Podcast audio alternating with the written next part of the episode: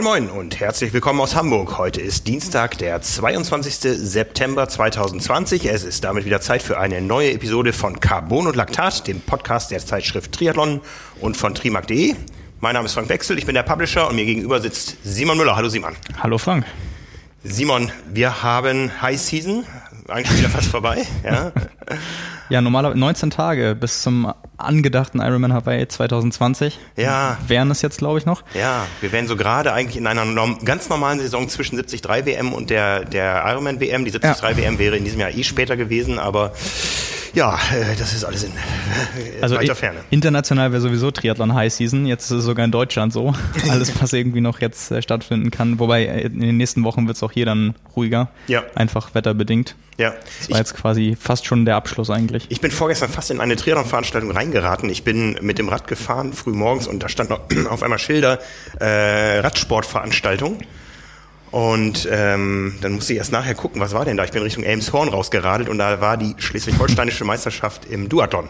Ja. Und du warst nicht am Start. Ich habe keinen Startplatz mehr bekommen. Ah! Das war ausgebucht. Ja, ich habe hinterher geguckt, 120 Startplätze gab es. Genau. Ich ne? habe letzte Woche echt nochmal nachgeschaut, äh, weil ich irgendwie, es, es juckt einen so in den Fingern. Ne? Alle, alle möglichen Listen gucke ich immer durch Läufe und äh, Triathlons, Duathlons und in den letzten Jahren hat es nie funktioniert, weil äh, letztes Jahr war Nizza, davor war das immer der Termin von Rügen. Und dann habe ich es gesehen und habe auch in der Startliste gesehen, äh, dass da richtig gute Leute sind. Und mich hat's, ich habe mich schon fast gefreut, dass es vielleicht auch noch funktioniert. Und dann bin ich auf Anmeldung gegangen und dann stand da ausgebucht nur 120 Leute. Und dann hätte ich mir gewünscht, dass ich die Veranstaltung gar nicht gefunden hätte. ähm, ja, hätte es eigentlich gern gemacht, aber ja, so ist es. Ich habe ich hab nur gedacht, oh, hoffentlich landest du hier nicht gleich. Ich bin, das äh, ist ja fast peinlich. Ich bin äh, zu Testzwecken, ich bin mit Scheibenrad gefahren im Training. Mit langen Klamotten und Scheibenrad. Ich glaube, das tut man nicht, oder? Ich wollte gerade fragen, noch, noch mit Einteiler oder?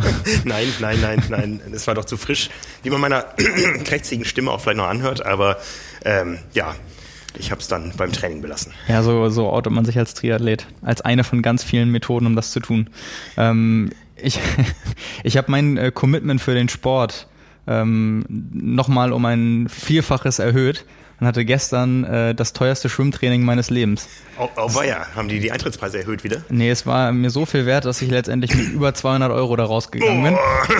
Ja, so viel Einsatz, ne? Ähm, weil ich äh, schwimme hier in Hamburg ja in einem, in einem Fitnessstudio und äh, du hast das Becken ausgetrunken. Ich habe das Becken ausgetrunken, das war die Strafe.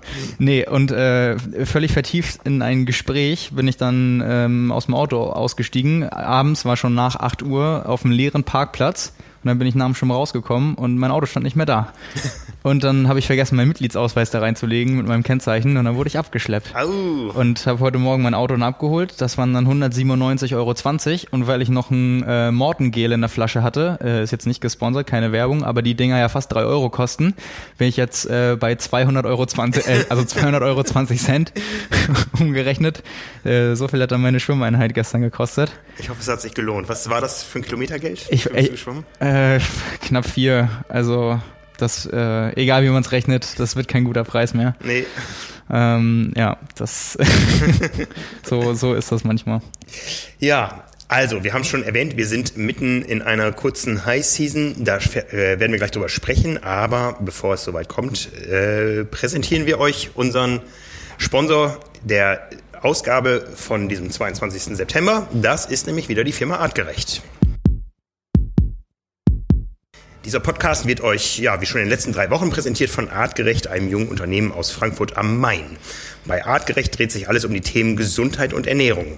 Die haben ein einzigartiges Produktsortiment an hochwertigen Nahrungsergänzungsmitteln, das so vielfältig ist wie die Natur selbst. Und seit zwei Jahren arbeiten die bereits erfolgreich mit Profis zusammen, wie Florian, Angert, Entschuldigung, wie Florian Angert, Andi Dreiz, und es gibt zwei Produkte, für die sich artgerecht einen kleinen Deal für die Hörer dieses Podcasts ausgedacht hat. Das ist einmal das Produkt Amin.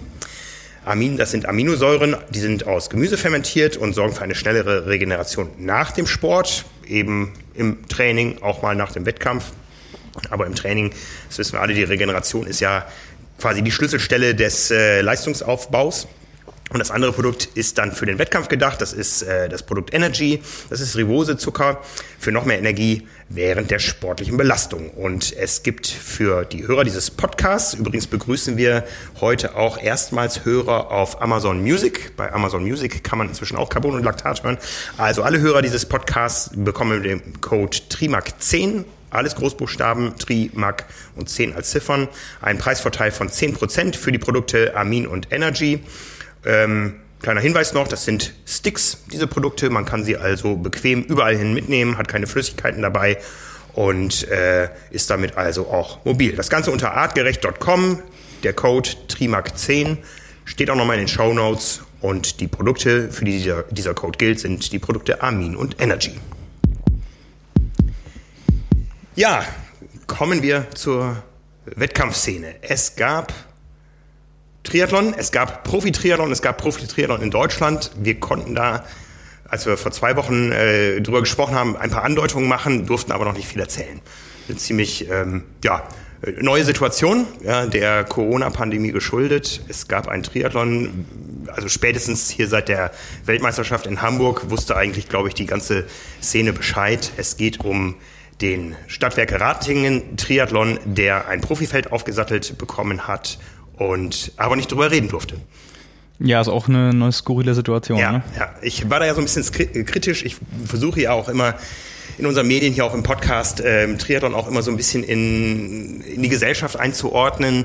Habe das auch sehr kritisch gesehen im Vorfeld, ähm, dass man eben nur die halbe Wahrheit erzählen konnte. Ja, wir konnten über eine Veranstaltung erzählen. Äh, irgendwann kam auch das Starterfeld raus, aber man durfte noch nicht sagen, wo. Da gab es irgendwo eine äh, ja, Verschwiegenheitsvereinbarung ähm, zwischen Sponsoren, Veranstalter und so weiter. Man wollte einfach nicht, dass Zuschauer an die Strecke kommen.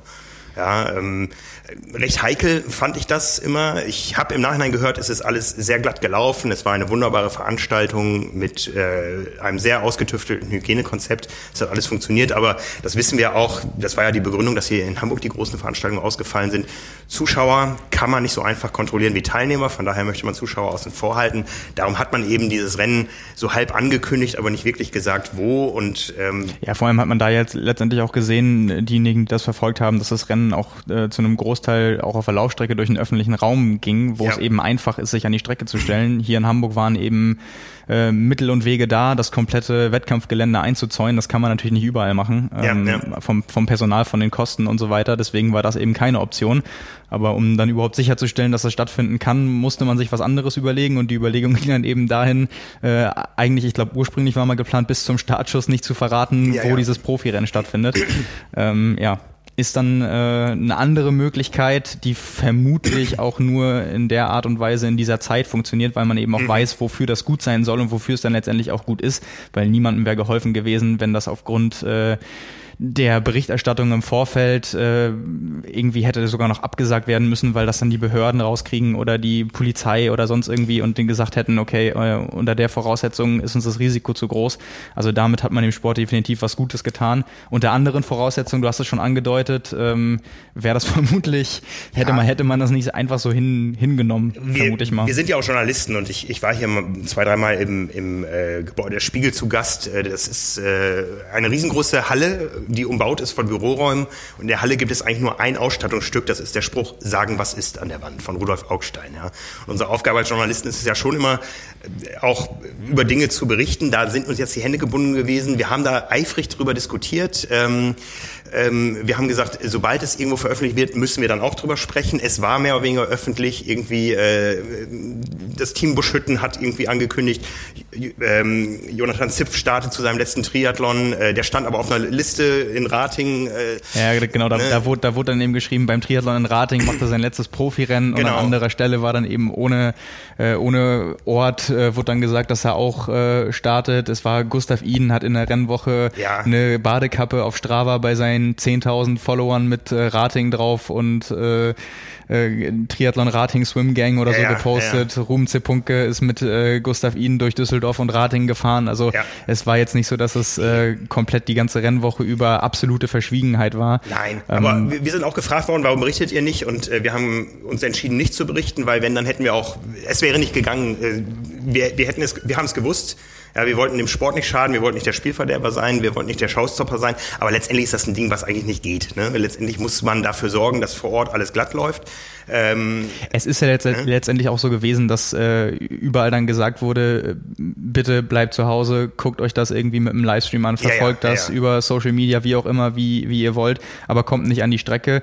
Ähm, und das ist ja jetzt auch gerade das, was bei anderen Sportarten auch stattfindet. Fußballspiele ohne Zuschauer weiß ja. auch jeder, wo das stattfindet ja, im ja. Stadion äh, zu, zu Beginn oder da hat man auch immer wieder Fans, die sich dann vorm Stadion treffen, wo dann gesagt wird, bitte lass es einfach bleiben. So guckt das einfach zu Hause, guckt das im Fernsehen, wo man jetzt hätte auch überlegen können, wäre das auch von Anfang an gegangen, zu sagen, ähm, da findet statt, aber kommt bitte nicht oder kann, ja. kann man einfach das Risiko eindämmen, indem man äh, das einfach möglichst lang zurückhält, um dann auch eine eventuelle Planung von Zuschauern zu vermeiden, weil man dann vielleicht spontan von einem Tag auf den anderen nicht äh, irgendwie sagt, man, man fährt dahin oder wie ja, auch immer. Es hat halt ein Geschmäckle, ähm, wer mich auf Social Media verfolgt, der weiß, dass ich da auch mich, äh, dass ich da auch oft irgendwo eine Lanze für den Journalismus gebrochen habe in letzter Zeit, äh, wo gerade viele Menschen auf die Straße gehen und sagen, es ist doch alles von oben gesteuert im Journalismus und die Lügenpresse macht da mit.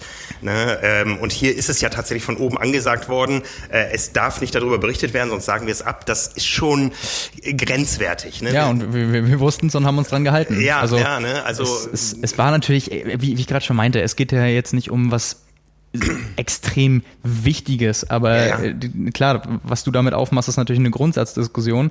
Und äh, das ist natürlich dann sehr wohlwollend, weil äh, wenn man die, die Konsequenzen eben abwägt äh, und dann eben sieht, dass da eigentlich nur ein Resultat bei rauskommen kann, was unbefriedigend für die Sportart, für die Athleten, äh, für die Veranstalter ist, dann hat man ja auch nichts davon. Ja, ja, ja. Ne. Letztendlich, wir müssen nachhaken als Journalisten. Wir haben auch eine Anfrage gestellt ans, ans Presse, an die Pressestelle der Stadt Ratingen. Keine Antwort bekommen. Diese Anfrage ist aber beim Veranstalter gelandet. Also es ist alles nicht so schön, aber am Ende gab es tollen Triathlon. Das, ähm, dem Zweck hat es gedient. Ja, ja. Und äh, letztendlich sind wir momentan in einer Phase, wo wir Dinge ausprobieren müssen, äh, möglichst ohne Geheimnistuerei, aber wo wir Dinge ausprobieren müssen, was funktioniert, was funktioniert nicht, weil Corona ist nicht weg. Corona wird auch im nächsten Jahr im Juni nicht weg sein und wir müssen einfach testen, was funktioniert. Und wie gesagt, da haben wir sehr viel positives Feedback bekommen. Es waren ja eben nicht nur 40 äh, Profis am Start in Ratingen, sondern 700 Age-Grupper und da war das Feedback durch die Bank sehr positiv, dass alles wunderbar geklappt hat und dass man so eben Triathlon leben und feiern kann, auch in Zeiten, wo viele andere Dinge nicht möglich sind, wenn sich eben alle an die Regeln halten.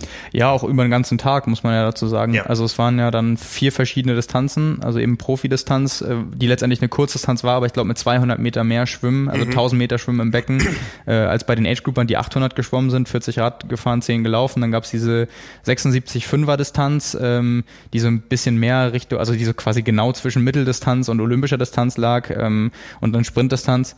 Ähm, ich, ja, also wenn, wenn du, wenn halt daneben betrachtest, dass es letztendlich 750 oder etwa 750 Athleten waren, über viele Stunden verteilt in Startwellen, ähm, dann ist es eben wie in den letzten Wochen eigentlich auch. Also sei es jetzt die Bundesliga ausschließlich als Profirennen äh, oder etwas, was in Hamburg dann eben viel, viel größer und mit mehr Präsenz und natürlich mit mehr Geld äh, aufgezogen wird und unter einem ganz anderen Kontext als Weltmeisterschaft ausschließlich für Profis oder eben so Rennen, worüber wir auch gesprochen haben, in Berlin oder dann eine Langdistanz dieses Jahr beim Knappen Man mit jeweils mhm. 1000 oder mehr als 1000 Athleten, dass das überhaupt, was ja per Definition, darüber haben wir ja auch häufiger gesprochen in den vergangenen Monaten, auch eine Großveranstaltung wäre, was dann ja auch unter den Auflagen wieder möglich ist. Also das ist ja schon mal jetzt, wo, wo wir in, mittlerweile an einem Zeitpunkt angekommen sind, wo die Saison definitiv auch hier vorbei ist in Deutschland, langsam vorbei ist in Europa, ähm, dass man sich, ich will jetzt nicht sagen sicher sein kann, weil in dieser Zeit kann man sich definitiv bei keiner Sache mehr sicher sein, mhm. äh, aber dass man eben Konzepte und Möglichkeiten schon mal hat für 2021, wie äh, es nicht mehr Rennabsagen hageln muss, sondern eben veränderte Konzepte, Durchführung, vielleicht weniger Leute, aber es war eben auch eine schöne Bestätigung, dass es, dass es funktioniert. Ja, ne? Es gab hinter den Kulissen noch einiges an Unruhen letzte Woche. Auch die hätten wir zur, haben wir zur Kenntnis genommen, haben wir verfolgt, haben wir äh, sehr viel Zeit reingesteckt. Äh, auch die hätten wir natürlich in einen Vorbericht mit einbringen müssen. Ähm, wie gesagt, ich glaube, wir haben jetzt erzählt, warum wir im Vorfeld nicht berichtet haben, aber jetzt im Nachhinein reden wir über Sportliche, reden wir aber auch über die Dinge, die sich im Hintergrund abgespielt haben. Wir haben zwei Gesprächspartner heute in unserem Podcast, aber fangen wir erstmal mit dem Sportlichen an. Ja, ich weiß nicht, hast, hast du es äh, verfolgt? Ich habe es verfolgt, genau. In Bewegtbild? Ja. Ja, ich auch. Und ich habe mich erstmal überhaupt gefreut, dass sowas in, in der Konstellation wieder möglich ist. Ja. Also ähm, das war dann ja letztendlich, äh, hat man ja mitbekommen, äh, dass unter anderem für das Rennen äh, auch äh, Sebastian Kienle und Patrick Lange ursprünglich vorgesehen waren, beziehungsweise äh, auch zu einem gewissen Zeitpunkt, so wie es sich angehört hat, auch mal zugesagt hatten. Mhm. Beide dann abgesagt hatten. Also das wäre nochmal ein großes, das ganz große Duell der Super Superstars geworden. So war es jetzt aus deutscher Sicht. Äh, waren zwar keine Superstars, sage ich jetzt mal dabei, aber wenn äh, im Vorfeld als großer Topfavorit Gustav Iden, der ja quasi sich bemüht hat, den anderen eine Chance zu lassen, indem er eine Woche vorher eine Lebensmittelvergiftung hatte und äh, dann im Gegensatz zu allen anderen sich fürs Rennrad entschieden hat, äh, so wie in Nizza auch. Äh, aber der hat alles getan, damit äh, vielleicht er doch noch schlagbar wird, aber das hat dann, ja gut, der ist halt dann in der eigenen Liga gewesen, aber es war ja fast zu befürchten am, am Anfang als man dann gesehen hat, äh, wer, wer gegen ihn antritt.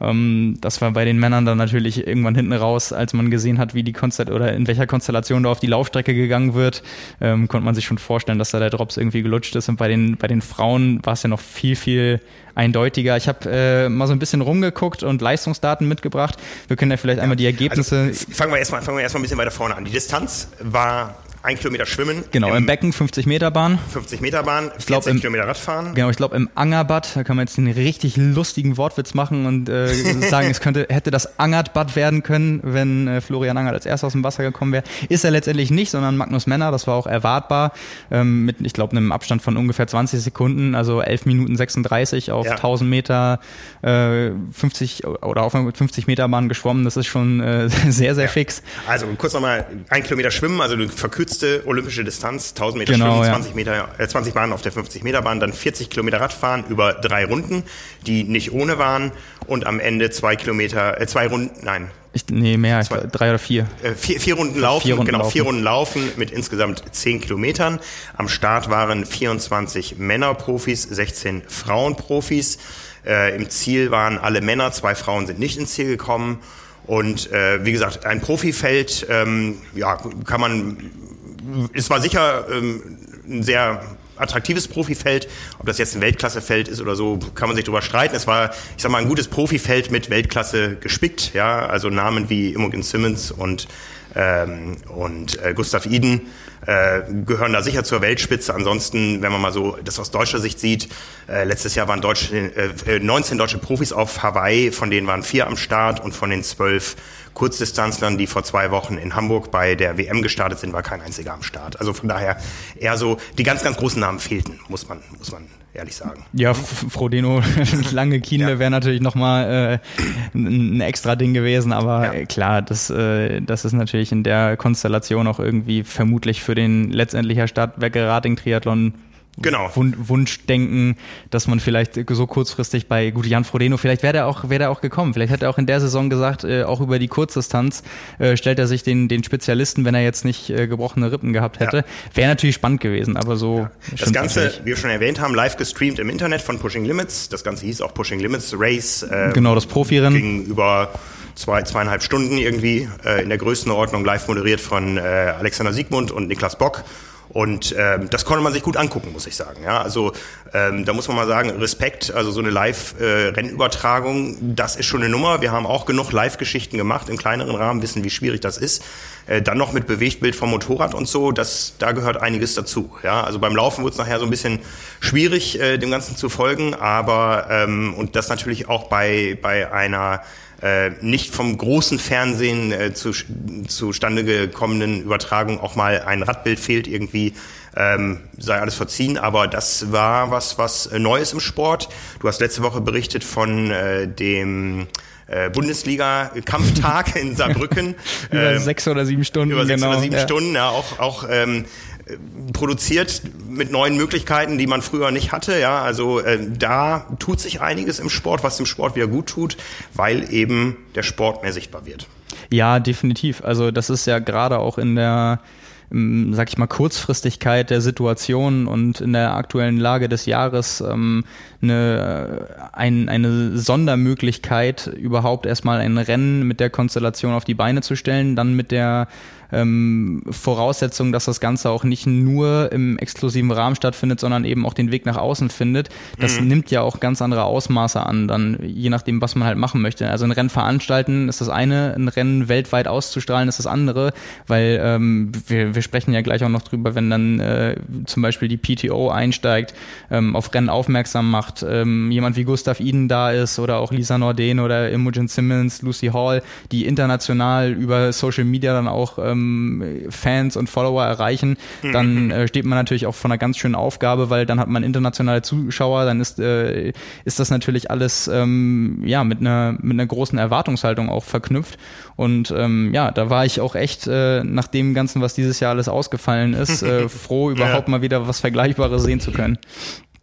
Also genau, um, um, um dann sportlich vielleicht einmal, wo wollen wir anfangen? Wir waren gerade schon mitten im Männerrennen drin eigentlich. Genau, weil wir das, eine Gesprächspartnerin aus dem Frauenrennen gleich haben.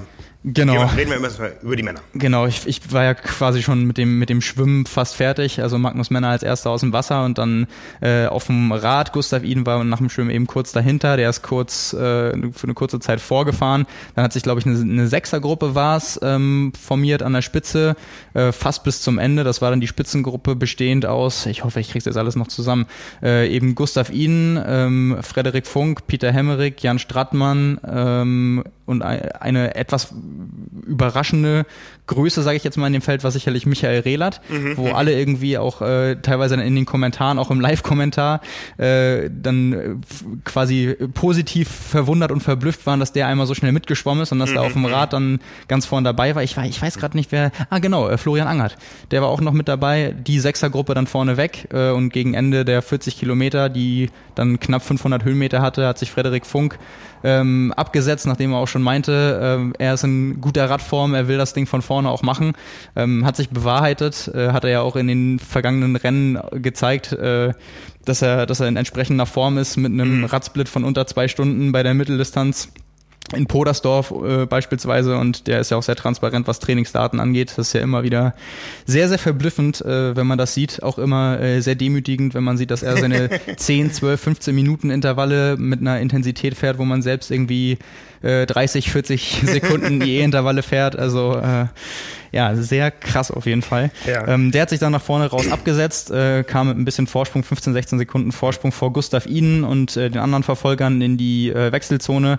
Was, und was nicht geklappt hat auf dem Weg dahin, war ähm, den Abstand von 20 Metern durchzusetzen. Ja, dafür ist einfach die Schwimmstrecke zu ja. kurz wahrscheinlich vorab und die Leistungsdichte, auch wenn sie jetzt nicht gigantisch groß war, dann doch noch zu hoch, als dass das auf einer Kurzdistanz mit Massenstart irgendwie funktioniert. Ich würde es aber mal positiv formulieren. Also die ähm, überhaupt das Ansinnen, eine 20-Meter-Regel ja. aufzustellen, ist schon mal ein Statement äh, wenn das von den Athleten auch wohlwollend aufgenommen wird, unterstützt das nochmal die Forderung und vielleicht auch den Druck auf ähm, Veranstalter. Also Challenge macht's ja schon, ähm, aber auch bei Ironman vielleicht das nochmal zu einem mhm. Thema zu machen. Mhm. Ähm, das ist ja schon mal, ich sag mal, die halbe Miete. Natürlich muss man sich dann auch dran halten, aber bei der Konstellation, äh, wenn so viele zusammen aus dem Wasser kommen und dann bei den Überholvorgängen, es ist dann auch nicht einfach. Nee. Und bei so vielen Kurzdistanzlern, die sonst im Windschatten fahren, ist auch ja. vielleicht die Vorstellungskraft, was 20 Meter bedeuten, auch noch nicht ganz äh, aus der Erfahrung der letzten Jahre da. Ich halte das für ein Elite-Rennen auf der Kurzdistanz für praxisfremd. Das wird nicht funktionieren. Ja, ähm, du wirst immer dann als Kampfrichter wahrscheinlich äh, nie fair zu allen sein können und fair ja. handeln können. Ähm bei, der, bei der Leistungsdichte wird es halt auch irgendwann schwierig, weil selbst wenn du nur sechs Leute in der Spitzengruppe jetzt zum Beispiel hast und du bist ja. an fünfter, sechster Position, hast immer 20 Meter und du siehst, du, du kannst eigentlich, aber du siehst, dass an der Spitze jemand wegfährt. Ja. Was willst du machen? Wie viele Meter sind das dann? 80, 100 Meter? Du, damit mit 450 Watt für zwei Minuten an allen vorbeifahren, das ist eben dann auch so eine taktische, äh, taktische Komponente, die man sich mhm. dann vermutlich in dem Moment gut überlegen muss oder wo man dann eben auch merkt, okay, in, von der Renndynamik her, von den ständigen Überholvorgängen, von diesem bekannten Reinfahren in die Lücke, ähm, wo immer Profis sagen, ich will Abstand halten und dann mhm, interpretieren mhm. das andere hinter mir, als wenn ich nicht mehr könnte, überholen mich und setzen sich in die Lücke rein und ich werde nach hinten durchgereicht. Ja, ja. Also dieser mhm. Effekt, den, den hast du halt dann auch immer. Ähm, aber wenn, wenn das so gerade für Mitteldistanzrennen ähm, sich nochmal etabliert, auch bei den ganz großen Veranstaltungen, dann wäre das so Richtung Fairness, weil wir wissen, glaube ich, alle oder die, die meisten ähm, auch durch Tests, was es überhaupt bringen kann, wenn man sich regelkonform an die 12 Meter hält, ähm, wie viel Watt man da spart, dann ja, wäre ja. das auf jeden Fall in, in, in, der Richtung auch ein großer Schritt. Mhm. Mm, vielleicht zurück zum, zum Männerrennen.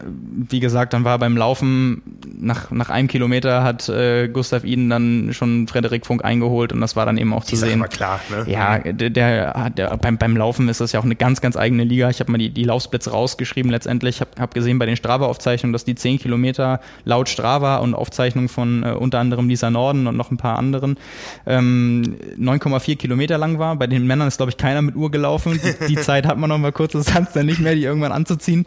Mhm. Äh, und Schwimmen ist ja absolutes No-Go. Also vorm Start äh, damit irgendwie loszulegen, wäre vermutlich, wenn man dann vom Gelände gejagt worden. Ähm, Gustav Ihn mit der schnellsten Laufzeit 30 Minuten 59 äh, und dahinter ähm, Johannes Vogel, der am Ende Fünfter geworden ist mit 32,09 im junger Kurzdistanzler. Peter Hemmerich, ähm, den wir hier auch schon hatten, mit Einheit der Woche, schnelle 10 Kilometer in, in 30, 40 gelaufen. Ähm, in, in dem Fall 32,40 für die Strecke und dann Frederik Funk, der am Ende Dritter geworden ist, in 33,35, eben nach dem schnellsten Radsplit des Tages. Ähm, ja, das sind alles echt ziemlich solide Zeiten, wenn man auch bedenkt, dass äh, die Strecke extrem kurvig war. Wechselnde Untergründe, mal so ein paar Wellen drin, sicherlich nicht einfach zu laufen, gerade nicht nach der harten Radstrecke. Mhm. Aber wenn man diese Abstände mal betrachtet, also von der schnellsten zur zweitschnellsten Laufzeit, eben eine Minute zehn, das, äh, das sind zwei oder drei liegen.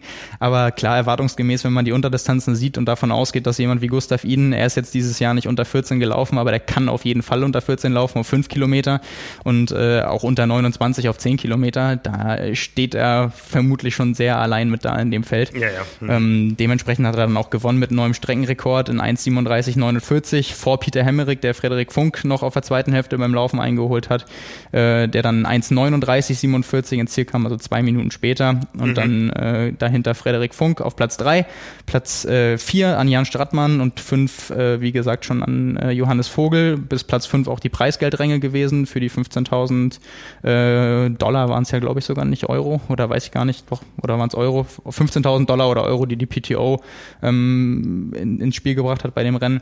Ähm, um, um die Plätze für, noch, für Frauen und Männer. Genau, genau. Ja, also ja. 7.500 pro Geschlecht. Genau, ja. Ähm, noch einmal vielleicht, äh, um, um Platz äh, 6 bis 10 abzurunden und durchzugehen. Auf Platz 6 Florian Angert, dahinter Jonathan Jonathan Zipf im letzten Profirennen seiner Karriere, Boris Stein, der extrem stark Rad gefahren ist, da komme ich gleich nochmal zu, auf Platz äh, 9 Jonas Osterholt und auf Platz 10 ähm, mein Namensvetter Simon Henseleit äh, bei seiner ersten olympischen Distanz in seinem Leben. Dementsprechend äh, leidend sah auch aus im Ziel. Und wenn man sich jetzt die äh, Raddaten anguckt, da bin ich mal ein bisschen auf die Suche gegangen, ist das extrem spannend, weil da einige witzige Konstellationen zustande kommen. Also einmal habe ich ja schon erwähnt, Gustav Iden mit seinem Rennrad gefahren und einem Auflieger, aber ein Rennrad bleibt ein Rennrad. Mhm. Ähm, in der Spitzengruppe drin geblieben. Äh, allerdings, wenn man die Durchschnittsgeschwindigkeit nimmt, und ich nehme jetzt nicht die offiziellen Radsplits, weil die waren mit den Wechselzeiten, äh, sondern so wie die Profis das aufgezeichnet haben, waren das bei Gustav Iden 42,9 kmh mit 326 Watt Average Power, 340 Watt Normalized Power, einer extrem hohen Trittfrequenz von 95 Umdrehungen pro Minute und einer maximalen Geschwindigkeit von 99 69,8 kmh und das sollte man sich merken. denn jetzt kommt Boris Stein. Da kann, ich, ich mach mal Reverse, ich drehe ich es mal um.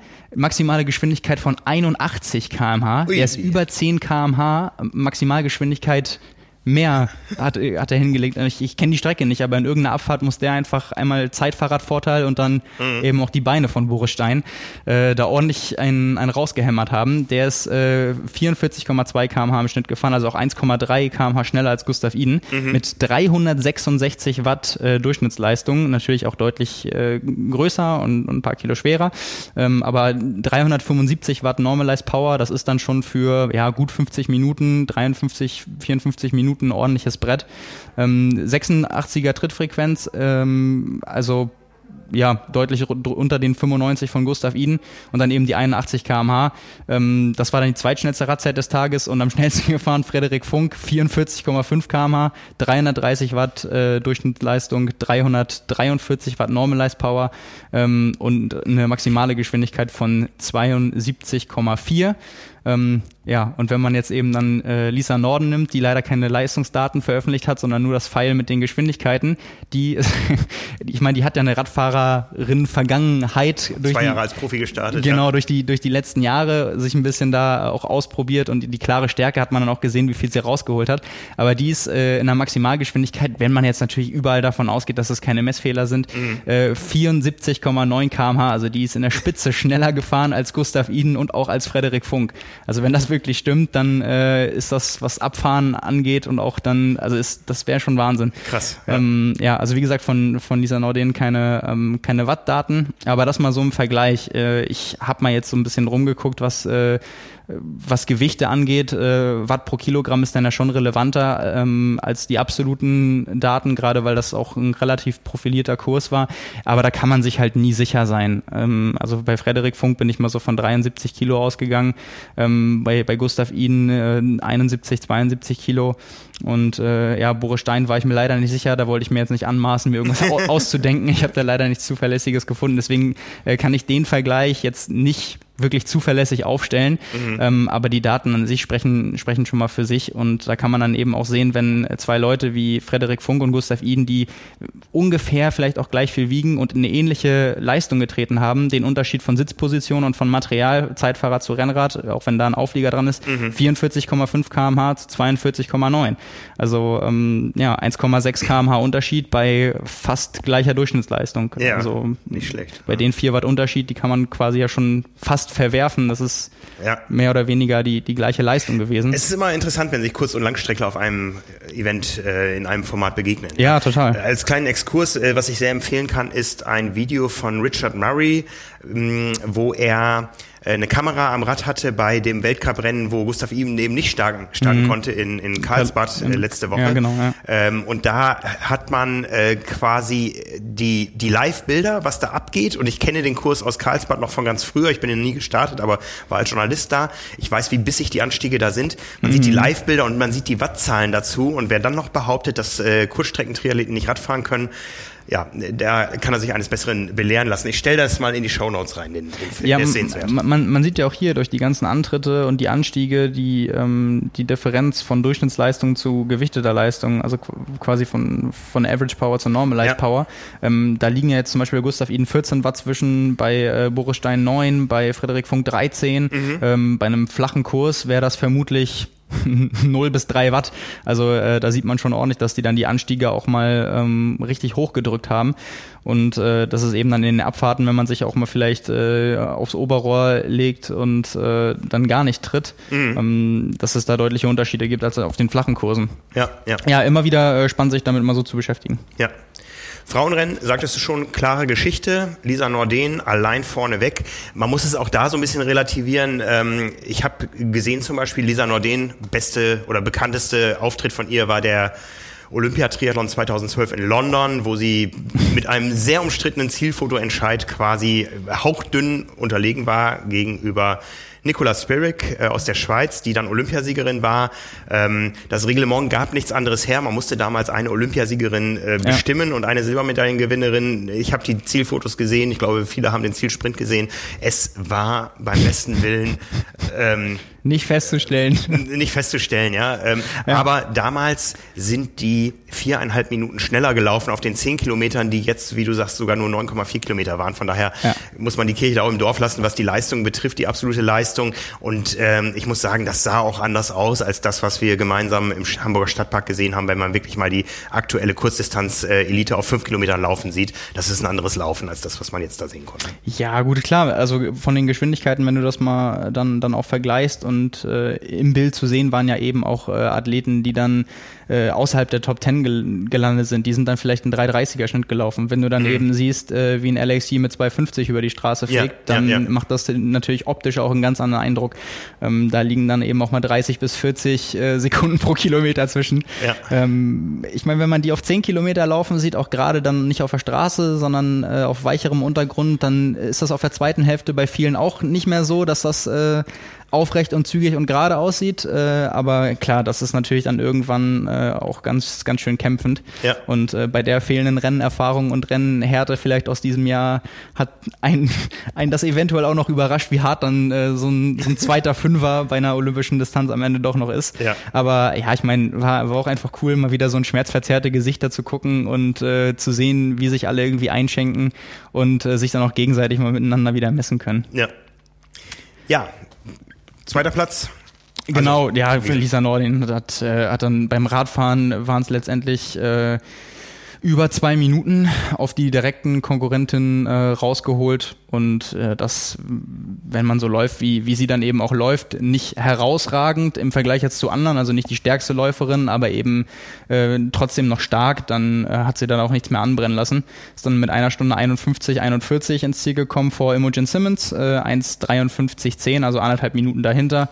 Ähm, 44 Sekunden danach äh, Lucy Hall, die das Rennen erst angeführt hat, äh, erwartungsgemäß als äh, stärkste Schwimmerin. Ähm, bei welchen Olympischen Spielen ist sie nochmal als erste aus dem Wasser gekommen? War das 2012?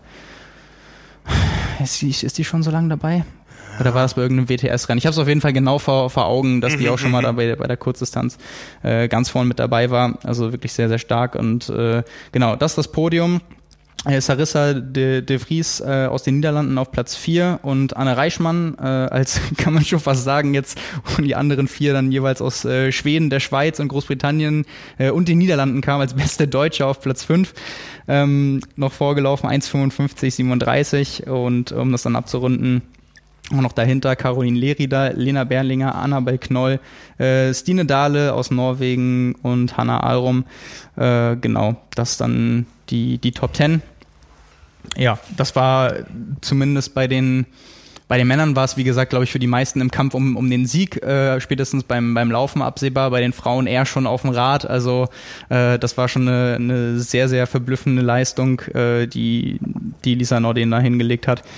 Und äh, ja, also da war, also bei den Männern war es eher spannend um Platz zwei, ob äh, Peter Hemmerich noch Frederik Funk bekommt und bei den Frauen auch eher so, was dahinter passiert. Mhm. Ich glaube, da ist niemand von ausgegangen, dass das beim Laufen noch irgendwie kippen könnte. Ja. Ja, wir haben gesagt, wir haben eine Gesprächspartnerin und zwar die fünftplatzierte und beste Deutsche im Feld. Wir sind verabredet mit Anne Reichmann und schauen mal, ob sie sich an unsere Verabredung erinnert.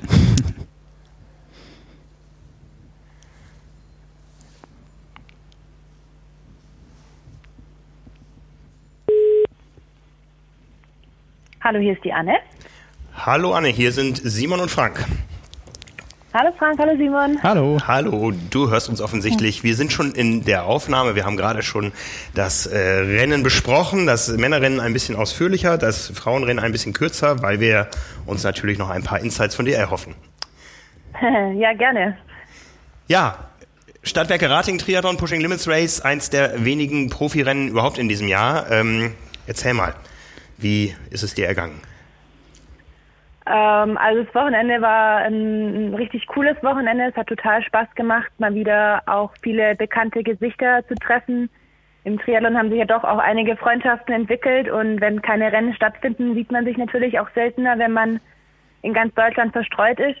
Ähm, und von dem her war das echt schön, viele wieder zu sehen und natürlich sich dann auch im, im Rennen zu messen. Du hattest, und Du hattest schon zwei Rennen aufgaloppt, glaube ich, zwei kleine Rennen gemacht in der Schweiz, in deiner Wahlheimat.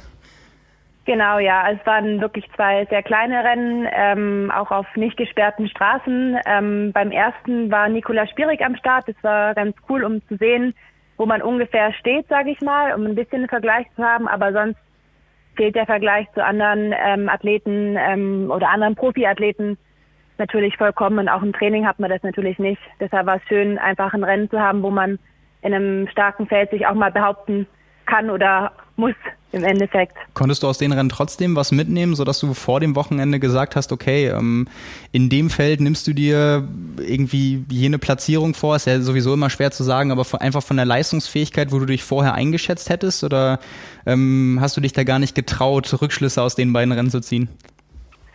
Ähm, doch, auf jeden Fall. Es war für mich schon wichtig, ähm, so ein bisschen Erfahrung zu haben. Was kann ich im Wettkampf zeigen ähm, oder wie kann ich meine Trainingsleistungen in einem Wettkampf transferieren? Und gerade beim ersten Rennen habe ich die Erwartungen schon ein bisschen übertroffen und die Latte auch höher gesetzt, als ich vermutlich gemacht hätte, wenn ich die beiden Erfahrungen nicht gemacht hätte.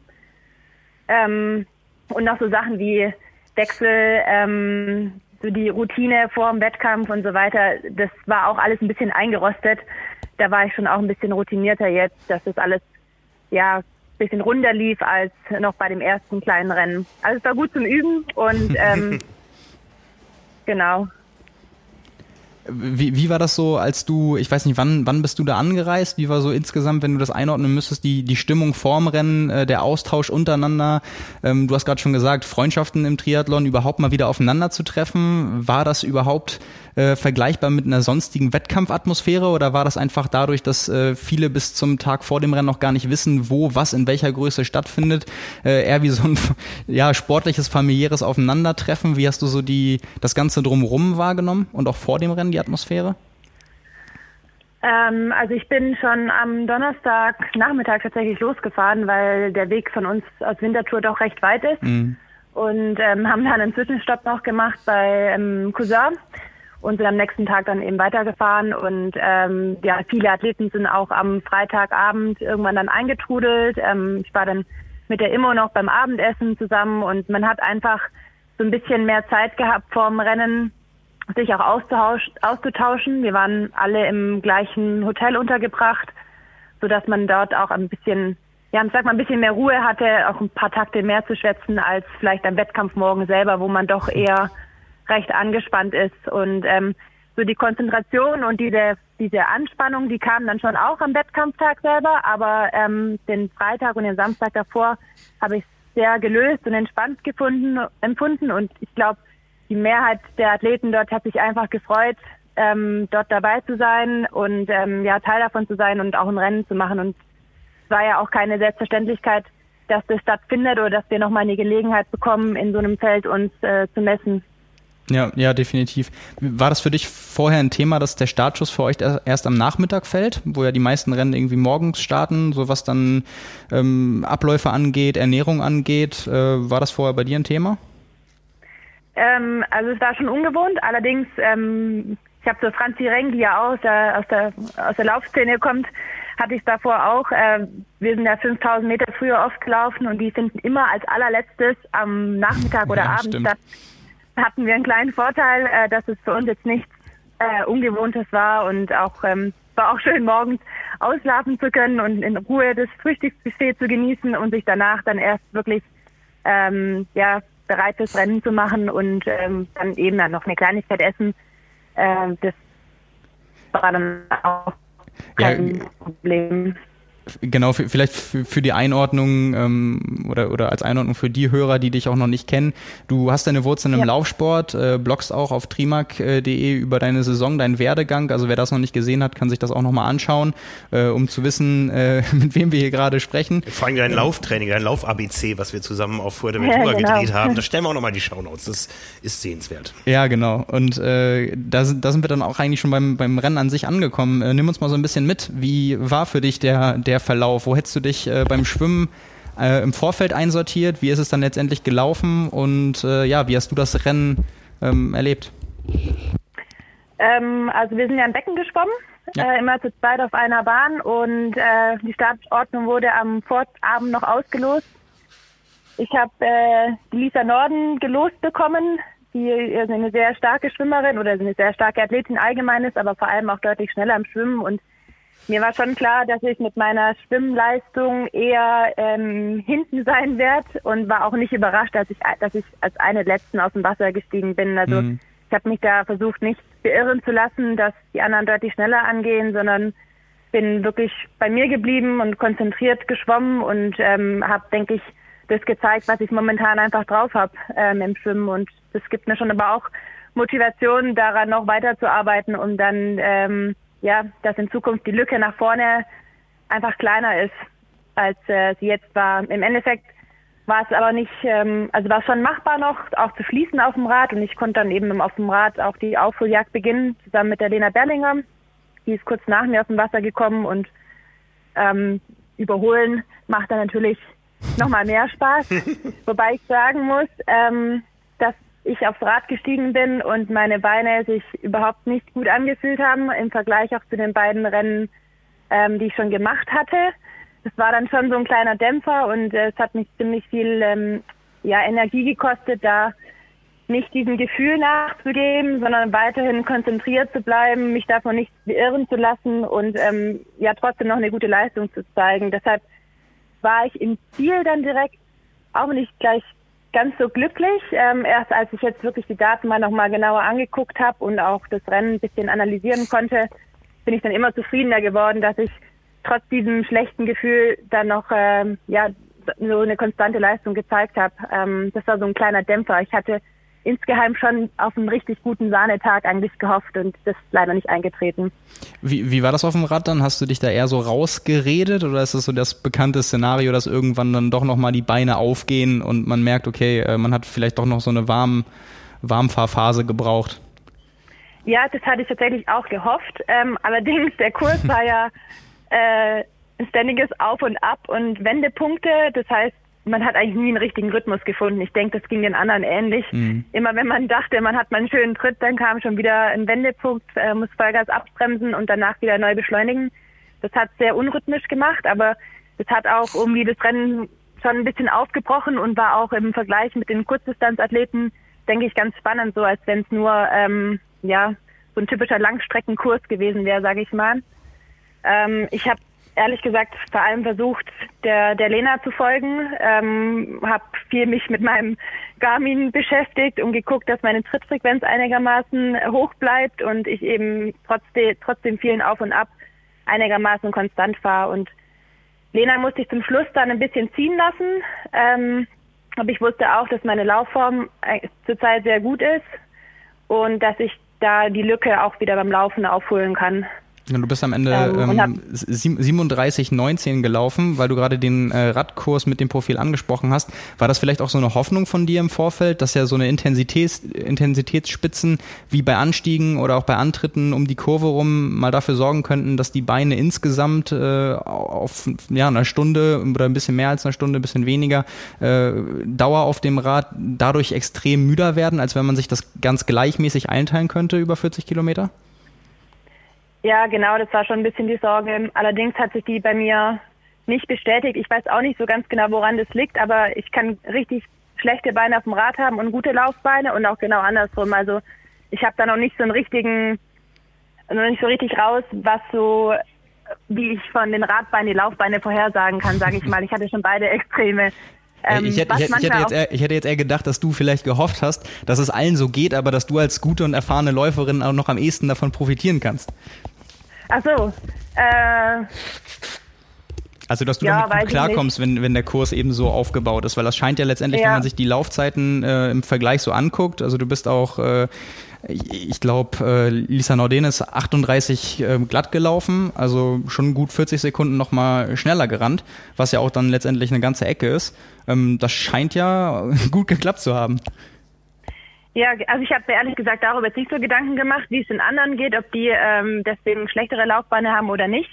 Ähm, aber ich bin losgelaufen, es hat sich eigentlich gut angefühlt und ich habe auch gemerkt, dass ich relativ schnell auf Lena und Caro Lerida, die kurz vor mir vom Rad gestiegen sind, äh, auflaufen kann und dann auch ja auch gut vorbeikommen, ohne dass ich direkt zwei im, im Nacken sitzen habe, die die mir hinterherlaufen. Das war dann schon ein gutes Gefühl und dann war es so ein bisschen im Niemandsland, sage ich mal. Platz vier war doch relativ weit weg. Mhm. Ähm, und ich bin zwar so ein ganz bisschen noch rangekommen, aber wirklich nur minimal und nicht mehr irgendwie, dass es, dass ich es nochmal hätte spannend machen können.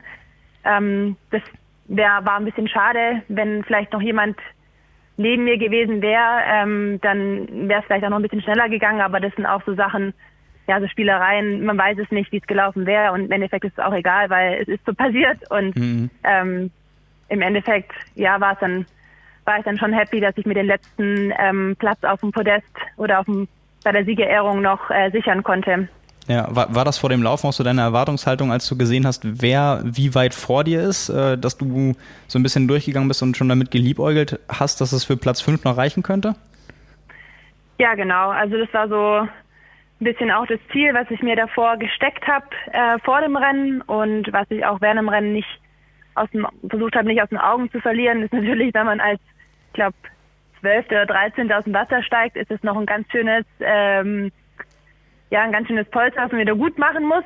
Aber äh, das habe ich mich versucht, darauf zu konzentrieren und dann auch äh, ja beim nach dem Radfahren eben versucht, diesen Platz 5 eben wieder einzuholen und dann auch abzusichern nach hinten. Ja, wie, was machen die Beine jetzt und wie geht es noch weiter für dich dieses Jahr? Ähm, also meinen Beinen geht's gut soweit. Ähm, ich war tatsächlich gestern richtig müde, aber äh, ich glaube, das lag auch daran, dass wir dann noch in einem Rutsch wieder zurückgefahren sind Sonntagabend und dann relativ spät hier waren und gestern war relativ easy äh, und ich werde jetzt äh, wahrscheinlich am Sonntag noch zehn Kilometer auf der Straße laufen und hoffe auf eine neue Bestzeit. Die ist nämlich sehr, sehr alt und längst mal fällig. Wo und ähm, äh, 37,04 leider nur. Also es war gar nicht so weit weg am Sonntag von der ähm, 10er Bestzeit. was malst du dir aus, so als Wunschzeit? Muss jetzt nicht auf die Sekunde, sondern so in einem Spektrum? Ähm, also eine 36 vorne auf jeden Fall. Hoffentlich vielleicht auch eher Richtung, also eher eine tiefe 36.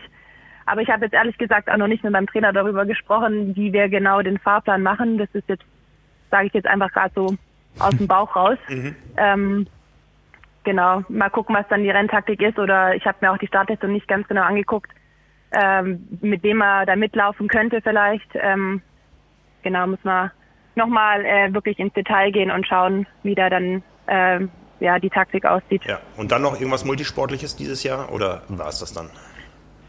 Ja, ich, also ich habe die Hoffnung auf Luxemburg noch nicht ganz aufgegeben. ähm, ich denke, so geht es ganz vielen, auch in Ratingen, mit denen ich gesprochen habe, da planen schon viele oder überlegen schon viele noch in Luxemburg zu starten, wenn es dann stattfindet. Aber ähm, ja, ich denke, die Zahlen sprechen jetzt gerade auch nicht für sich oder, oder der Trend und ähm, ja, leider nicht. Hm. Ja, wir werden sehen. Ansonsten ist ist vorbei ähm, für die Saison und dann ja wird Pause gemacht und dann freue ich mich auf eine hoffentlich wieder ein bisschen normalere Saison 2021. Da freuen wir uns alle drauf. ja. ja. die Hoffnung stirbt zuletzt. Wir bleiben genau. am Ball und äh, ja, hoffen, dass wir euch alle im nächsten Jahr häufiger da draußen sehen werden. Genau, das wäre schön. Ja, Anne, vielen Dank. Gute Erholung. Viel Erfolg für den Zehner. Und Dankeschön, ja. Viel Glück, was Luxemburg betrifft. Es ist ja jetzt auch nicht mehr so lange hin. Ich glaube, das Rennen ist am ursprünglich geplanten Hawaii-Wochenende am 11. Oktober. Und äh, ja, toi, toi, toi. Genau. Dankeschön. Danke dir. Danke dir. Ciao. Tschüss. Tschüss. Ja, jetzt, wo es schon um Luxemburg äh, geht oder ging, können wir auch einschieben. Äh, 73 Aix-en-Provence wurde auch abgesagt ja. letzte Woche. Wir haben darüber gesprochen, welche Rennen, welche großen Rennen auch für die Profis noch äh, ausstehen würden dieses Jahr in Europa oder um Europa rum. Äh, ja. Es wird immer weniger. Es sind aktuell noch drei Ironman-Rennen auf dem Plan. In Luxemburg das 73-Rennen, in Portugal das Doppelrennen mit Ironman am Samstag und 73 am Sonntag, glaube ich. Und in der Türkei der 73. Das war's dann. Ähm, wir spekulieren immer noch, ob es eine PTO-Weltmeisterschaft in Daytona gibt. Äh, das vielleicht auch kleine, eine kleine Überleitung. Das Thema PTO war auch groß Gesprächsthema rund um das Rennen in Ratingen. Und zwar gab es da, wie wir schon erwähnt haben, eben im Vorfeld auch ordentlich Wirbel. Wir haben jetzt mit einer Athletin gesprochen, die starten durfte. Es gibt aber genug Athleten, die von diesem Rennen auch erst über eine Pressemitteilung erfahren haben. Ähm, ja, oder, oder eben aus, aus Social Media. Aus Social aber Media, ja. Weder direkt von Athleten, Kollegen oder von der PTO, obwohl sie PTO-Mitglied sind und dann eben gesehen haben, es überhaupt, dass es das Rennen gibt und eben, dass es da auch Preisgeld ja. äh, zu gewinnen gibt und ähm, wo ja das Preisgeld in diesem Jahr auch nicht mal das, ich sag mal, relevanteste ist, sondern einfach die Präsenz, die man als Sportler ja. auch ja. bekommen kann, äh, die Sponsoren, die man zufriedenstellen kann, überhaupt mit Fotos, die man bekommt für die nächsten Wochen und Monate, vielleicht für Social Media mit eben dann Logos und Sponsoren drauf, äh, für ähm, Presse, die es dann da gibt, äh, für, für Videos, für Live-Bilder, für alles, was dazugehört, ähm, wo es eben nicht nur darum geht, okay, ob ich jetzt äh, dann 500 oder 1000 Euro oder Dollar gewinne, sondern eben auch um das Ganze drumrum und äh, wo dann eben die Enttäuschung auch groß war, dass gerade bei der ja, Professional Triathletes Organization, die ja dafür eigentlich da sein soll, ähm, Teil der Kommunikation zu sein, für Chancengleichheit zu sorgen, dass dann da eben, äh, so wie es schien oder wie es den Eindruck machte auf viele Athleten, ähm, genau das nicht getan hat, nämlich äh, eben das Ziel verfehlt, dass da exklusiv, äh, was ja letztendlich dann in Rating, was die Profis angeht, ein Einladungsrennen war, also die Profis wurden angefragt, mhm. ähm, man dann eben erfahren hat, okay, die Organisation, die eben das Profi oder das, das Preisgeld im Profirennen verteilt, die ähm, letztendlich auch für sich selbst damit geworben hat, dass äh, in der jetzigen Zeit, wir unterstützen alle nochmal mit Bonusgeldern ja, ja. und uns ist wichtig, dass ihr alle überlebt und so weiter. Ähm, ja, dann eben Athleten, die da sogar in den Top 100 drin sind, mehrere, ähm, Deutsche als auch äh, deutschsprachige, als auch internationale aus umliegenden Ländern, die sicherlich angereist wären. Ähm, ja, wo dann eben die Enttäuschung äh, groß war und auch irgendwie da Unmut und, und Ärgernis äh, groß war. Und äh, was letztendlich dann dazu geführt hat, dass eine Gruppe von Athleten ähm, am Sonntag einen offenen Brief äh, veröffentlicht hat, in der eben sich damit beschäftigt und äh, lautet, ich glaube, ein Appell an die äh, Chancengleichheit im deutschen Profi-Triathlon und das äh, thematisiert, weil da wohl hinter den Kulissen auch viel stattgefunden hat, mhm. äh, was die diese Gruppe von Profiathleten nicht besänftigt hat, sondern äh, eben das Problem über mehrere Tage aufrechterhalten hat. Und ähm, ja, um, wir haben uns äh, natürlich auch das irgendwie angeguckt, uns umgehört, mit Athleten gesprochen, ähm, weil das an, an sich, dieser Brief für, für sich natürlich schon mal ein Statement ist und auch klar daraus hervorgeht, äh, wie wichtig das für, und das damit will ich jetzt niemandem zu nahe treten, aber für, ich sag mal, die zweite Reihe an ja. Profi-Triathleten, wie wichtig diese Zeit jetzt gerade ist, nämlich viel, viel mehr, dass die irgendwas Handfestes haben. Vielleicht sei es auch nur für Vertragsverhandlungen für nächstes Jahr. Ich meine, ähm, ich, ich weiß jetzt gerade nicht, wie das da ist, aber ich könnte mir schon vorstellen, dass man sich da an jeden Strohhalm klammert, weil mit was, mit welchen Resultaten auch will man, will man verhandeln. Mhm. Wenn man dann immerhin nur sagen kann, so beim letzten Rennen, ich lag nicht nur Monate auf der Couch, äh, ich bin fit und ich konnte es jetzt zeigen und rechnet nächstes Jahr mit mir, weil ich bin gut drauf und ich bin motiviert und ich bin dabei. Und wenn man dann quasi von vornherein ausgeschlossen wird und das dazu führen kann, wir haben haben häufig jetzt in den letzten Monaten Geschichten gemacht. Wir hatten eine äh, Geschichte im Magazin, die sich damit beschäftigt hat, welche Auswirkungen äh, die Corona-Pandemie auf Profi-Triathleten hat, haben uns bei vielen verschiedenen Athleten umgehört. Äh, da kamen ganz unterschiedliche Rückmeldungen und ähm, das sind unter anderem die, für die es jetzt wirklich darauf ankommt, ob sie diesen Sport weitermachen können. Und umso größer ist natürlich auch dann der Frust, wenn man sieht, ähm, dass Leute, die man kennt, einem davon nicht erzählen und dass eben eine Organisation, die für einen eintreten sollte, ähm, das offensichtlich ignoriert und ihre Aufgabe nicht ernst nimmt. Ja, vielleicht ähm, auch manche Dinge nicht gewusst hat. Ja, also ja wir haben, klar. Wir haben klar. auch mit der PTO gesprochen. Also eine, eine, eine Floskel, die oft äh, gebraucht wurde letzte Woche im Vorfeld des äh, Rennens, war, so viel Einigkeit war noch nie in der Szene. Ähm, das können wir eigentlich nicht bestätigen, weil wir haben viel gehört, ähm, da ist ein großer Graben entstanden letzte Woche. Und ähm, man muss im Nachhinein gucken, das Rennen hat tolle Bilder geliefert, war tolle Werbung für den Triathlon-Sport, aber es hat die Szene gespalten. Das kann man, glaube ich, nie anders sagen. Und mit einem, der eben nicht in Rating starten konnte, sind wir jetzt auch verabredet, der uns mal ein paar Einblicke ähm, in die Gedankenwelt liefern kann und äh, in ja, auch die, die Absprachen vielleicht in der Gruppe von Athleten. Letztendlich waren es elf, die diesen Brief unterzeichnet haben. Ich weiß, äh, dass im Gespräch noch äh, ja ungefähr doppelt so viele Athleten waren, die das letztendlich äh, diesen Schritt nicht mitgegangen sind, weil sie gesagt haben, okay, äh, bei Gesprächen, die stattgefunden haben, ähm, man hofft einfach, dass sowas nicht wieder passiert, dass aus Fehlern gelernt wird und ähm, ja, eben dann Athleten, die das bis zu dieser Instanz, was ja eben, wie schon gesagt, das ist ja eine klare Aussage, also mhm. mit der Deutlichkeit, wie das dann da eben auch steht, da kann man schon raushören, hören, dass da Frust mitschwingt und Unzufriedenheit. Äh, genau, und wir sprechen jetzt äh, mit, mit Christian Kramer, der eben einer davon ist und äh, seit über zehn Jahren auf der Langdistanz erfolgreich aktiv und äh, ja, da eben auch involviert ist. Ja. Das Telefon klingelt. Übrigens beim äh, Kottel mitgemacht. 360 Watt getreten. Ja. 47 km. Hallo, Christian Kramer hier. Hallo Christian, hier sind äh, Simon und Frank. Grüße dich. Servus. Du hast am Wochenende Sport gemacht. Äh, Simon hat es gerade ganz kurz noch erwähnt. Äh, du bist 360 Watt gefahren über eine Stunde. Ja, wenn die Daten so stimmen und das, was man so gesehen hat, ja, genau.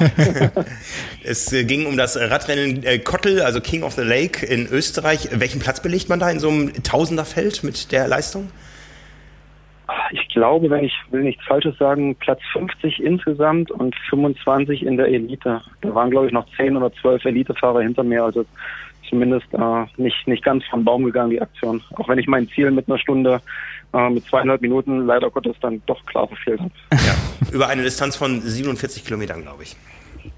Ja, genau. Ja um, um dich einmal kurz vorzustellen für die Leute, eigentlich, ich glaube, du, du, du brauchst das eigentlich gar nicht, aber ich habe nochmal geguckt und gerade auch schon gesagt, du bist seit über zehn Jahren im äh, Langdistanz-Profi-Triathlon aktiv, äh, bist Zweiter geworden beim Ironman Wisconsin 2009 schon, dann mal Fünfter in Rot, 2011 14. auf Hawaii 2013, Zweiter beim Ironman Austria 2014, hast äh, vor drei Jahren Alp d'Huez, den Alp d'Huez Triathlon äh, gewonnen, warst Dritter beim Ironman Wales 2012 und 2017, Vierter in Malaysia 2017 und und zweimal Zweiter äh, auf Lanzarote 2015 und 2019. Im letzten Jahr haben wir häufig genug drüber gesprochen, dass du an dem Slot gescheitert bist, weil Frederik van Lierde vor dir war und dann gesagt hat, äh, quasi ein paar Tage später, nee, äh, nach Hawaii möchte ich aber nicht und du deswegen nicht starten konntest. Genau, und viele werden sich an einen Film erinnern, den wir zusammen gemacht haben, wo dir Delfine die Show gestohlen haben. Äh, bei unserem Trailer zum Ironman Hawaii kam die Szene immer wieder vor, äh, du schwimmst da und auf einmal hüpft ein Delfin fünf Meter vor dir und fünf Meter hoch aus dem Wasser. Ja, ja. da äh, denke ich, denk ich immer wieder gern zurück. Das war, war wirklich sehr, sehr schön. Das war ein Erlebnis. Das, äh, da, da, da hatte man, äh, da, da wurde die Schwimmbrille von innen nass. Aber wir reden heute über ernste Themen. Es geht um das Pushing Limits Race und äh, das PTO-Preisgeld im Rahmen des äh, Stadtwerke Ratingen Triathlons, ähm, wo ein offener Brief von einer Zahl von Athleten geschrieben wurde, wo du auch äh, mit federführend warst und äh, wo wir einfach nochmal uns das anhören möchten, was genau der ausschlaggebende Punkt war, dass es äh, da eben doch zu einem gewissen Bruch kam.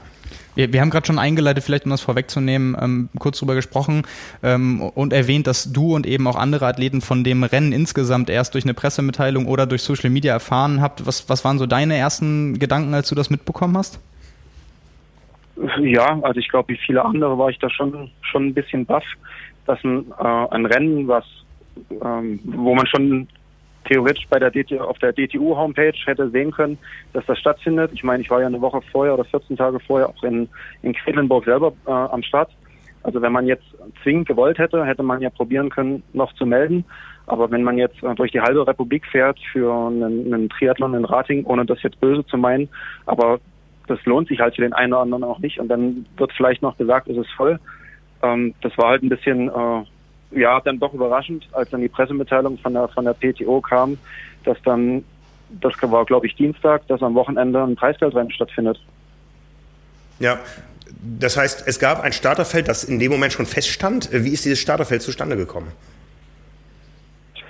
Wie genau das Starterfeld zustande gekommen ist, das ehrlich gesagt nicht. Und da gibt es ja auch Mutmaßungen. Das ist ja auch eigentlich der Hauptkritikpunkt, was, äh, was wir dann sozusagen in dem, in dem Brief äh, somit anprangern, dass das einfach intransparent in unserer, äh, aus unserer Sicht äh, stattfand, dieser, dieser, dieses Stadtfeld. Und ja, mehr, mehr kann ich dazu gar nicht sagen. Ich weiß, weiß nicht, wie das zustande gekommen ist. Ich habe bloß von äh, hier und da nur was gehört und Mutmaßungen, aber ich will da nicht weiter mutmaßen, sondern war halt einfach, dass es unserer Meinung nach intransparent war, wie das Ganze zustande gekommen ist. Es war ein Einladungsrennen, das haben wir, haben wir ja schon äh, auch vorhin besprochen, als, als äh, du noch nicht zugeschaltet warst. Das Einladungsrennen hatte zwei Sponsoren und diese beiden Sponsoren haben, glaube ich, auch für einen Großteil des Starterfeldes gesorgt. Von daher war das eher so eine interne Geschichte, wo dann aber die PTO ihr Preisgeld draufgesetzt hat. Das habe ich jetzt äh, akustisch nicht verstanden. Ja, also letztendlich spielten zwei große Sponsoren im Rahmen des Rennens eine Rolle ähm, und ein Großteil des Starterfeldes rekrutierte sich eben auch aus äh, den Teams dieser beiden Sponsoren. Das äh, war das äh, Team Erdinger Alkoholfrei und das Team HEP, ähm, die sich ja beide so ein bisschen betteln fast um die Vor, äh, ja, Vormachtstellung. Vormachtstellung inzwischen im, im Profitrainer-Sport, was die Teams betrifft. Da haben sie jetzt eben gemeinsame Sache gemacht. Ähm, aber die waren natürlich auch erstmal für die Rekrutierung der Athleten zuständig. Also es hatte alles so ein bisschen den Touch von äh, Family and Friends. Ja, also wie gesagt, ähm, wir, wir waren selber überrascht, aber ich weiß halt nicht, was gewesen wäre, wenn jetzt äh, probiert worden wäre, am Dienstag noch äh, in das Rennen reinzukommen. Also es war ja dann offiziell wirklich, wirklich zu und äh, selbst war ja dann der ein oder andere Starter, der dann doch äh, nicht, nicht starten konnte, aus welchem Grund auch immer, wo dann auch ganz schnell nachbesetzt wurde aus einem, aus einem anderen Pool oder Kontakt, Kontaktlisten. Es gab, gab wohl eine Warteliste, soweit ich das jetzt auch äh, gehört habe, von der wir halt auch nichts wussten. Also ich habe nie gewusst, äh, in welcher, in welcher Größe das Rennen denn äh, stattfinden soll oder auch nicht. Und dass es dann sogar dann wohl eine Warteliste gab, da war ich dann auch ein bisschen überrascht, weil von der haben wir halt auch nichts gewusst. Und da stand auch von uns, äh, die jetzt den, den Brief unterzeichnet und mitverfasst haben, halt auch keiner, keiner mit auf der Warteliste. Ja, äh, also man, man muss ja vielleicht als Einordnung auch mal sagen, wenn, wenn so ein Rennen stattfindet und das organisiert wird und auch Sponsoren dann dafür sorgen wollen, dass die eigenen Athleten ein Rennen machen, ist das ja das eine. Das ist ja auch völlig legitim. Äh, euch ging es ja wahrscheinlich darum, dass eben die PTO dann da federführend war, Geld draufgegeben hat und äh, eben nicht in der Kommunikation dafür gesorgt hatte, dass es überhaupt eine, ähm, ja, eine, eine Gleichheit oder eine Berechtigung äh, gibt, da starten zu können. Wenn man sich das eben anguckt ähm, und, und sieht, dass die PTO ja eher für Mittel- und Langdistanz-Triathlon äh, verantwortlich ist ist, dass da eben dann noch viele Kurzdistanzler waren, wo man auch dann, ich wüsste gar nicht, ob die im Vorfeld schon Mitglied in der PTO waren oder äh, eigentlich damit gar nichts zu tun haben, aber dass dann eben im, im Ranking unter den ersten 100 äh, auch so Leute drin waren wie Marc Dülsen, Markus Herbst, äh, Paul Schuster und das sind dann nur die Deutschen, etliche aus etliche Athleten aus Dänemark oder Belgien oder umliegenden Ländern, die wahrscheinlich dann auch gesagt hätten, hey, für die Präsenz und äh, die Option auch Preisgeld gewinnen zu können, bei einem PTO-Rennen würden wir auch anreisen. Ähm, vielleicht äh, haben andere im Ausland bis heute nicht erfahren, dass dieses Rennen gibt. Nein, das vermutlich nicht, aber ich, ich vermute mal, das war euer Kritikpunkt. Ab dem Punkt, als klar war, die PTO ist involviert, hattet ihr ein Problem damit. Ganz genau. Also ähm, wir haben ja auch in dem Brief ähm, ganz klar geschrieben, dass äh, wenn das ein Einladungsrennen ist und ähm, wenn das in irgendeiner Form so, so stattfindet, dann ist das, ist das einfach so. Das kann man jetzt moralisch gut finden oder auch nicht. Aber wer letztlich die, die Party zahlt, der kann auch bestimmen, wer, wer auf der Party mitspielt sozusagen. Und dass, ähm, dass es ein gewisses Ranking gibt und der ein oder andere einfach für eine gewisse größere Medienaufmerksamkeit sorgt, das liegt einfach in der Natur der Sache. Aber wenn, wie gesagt, die äh, PTO, die so ein bisschen über allem steht und wie du auch schon gesagt hast, ähm, eher für Mittel- und Langdistanz-Triathleten ähm, ja, sich so ein bisschen berufen fühlt, dann auf einmal dieses Preisgeld reingibt, ja, da war es halt für uns so ein bisschen ja, wir sind aus allen Wolken gefallen, als das dann auf einmal kam. Also mir persönlich, ich wäre nicht gestartet oder hätte gar nicht, gar nicht starten können, aufgrund äh, mangelnder Schwimmform, um ehrlich zu sein.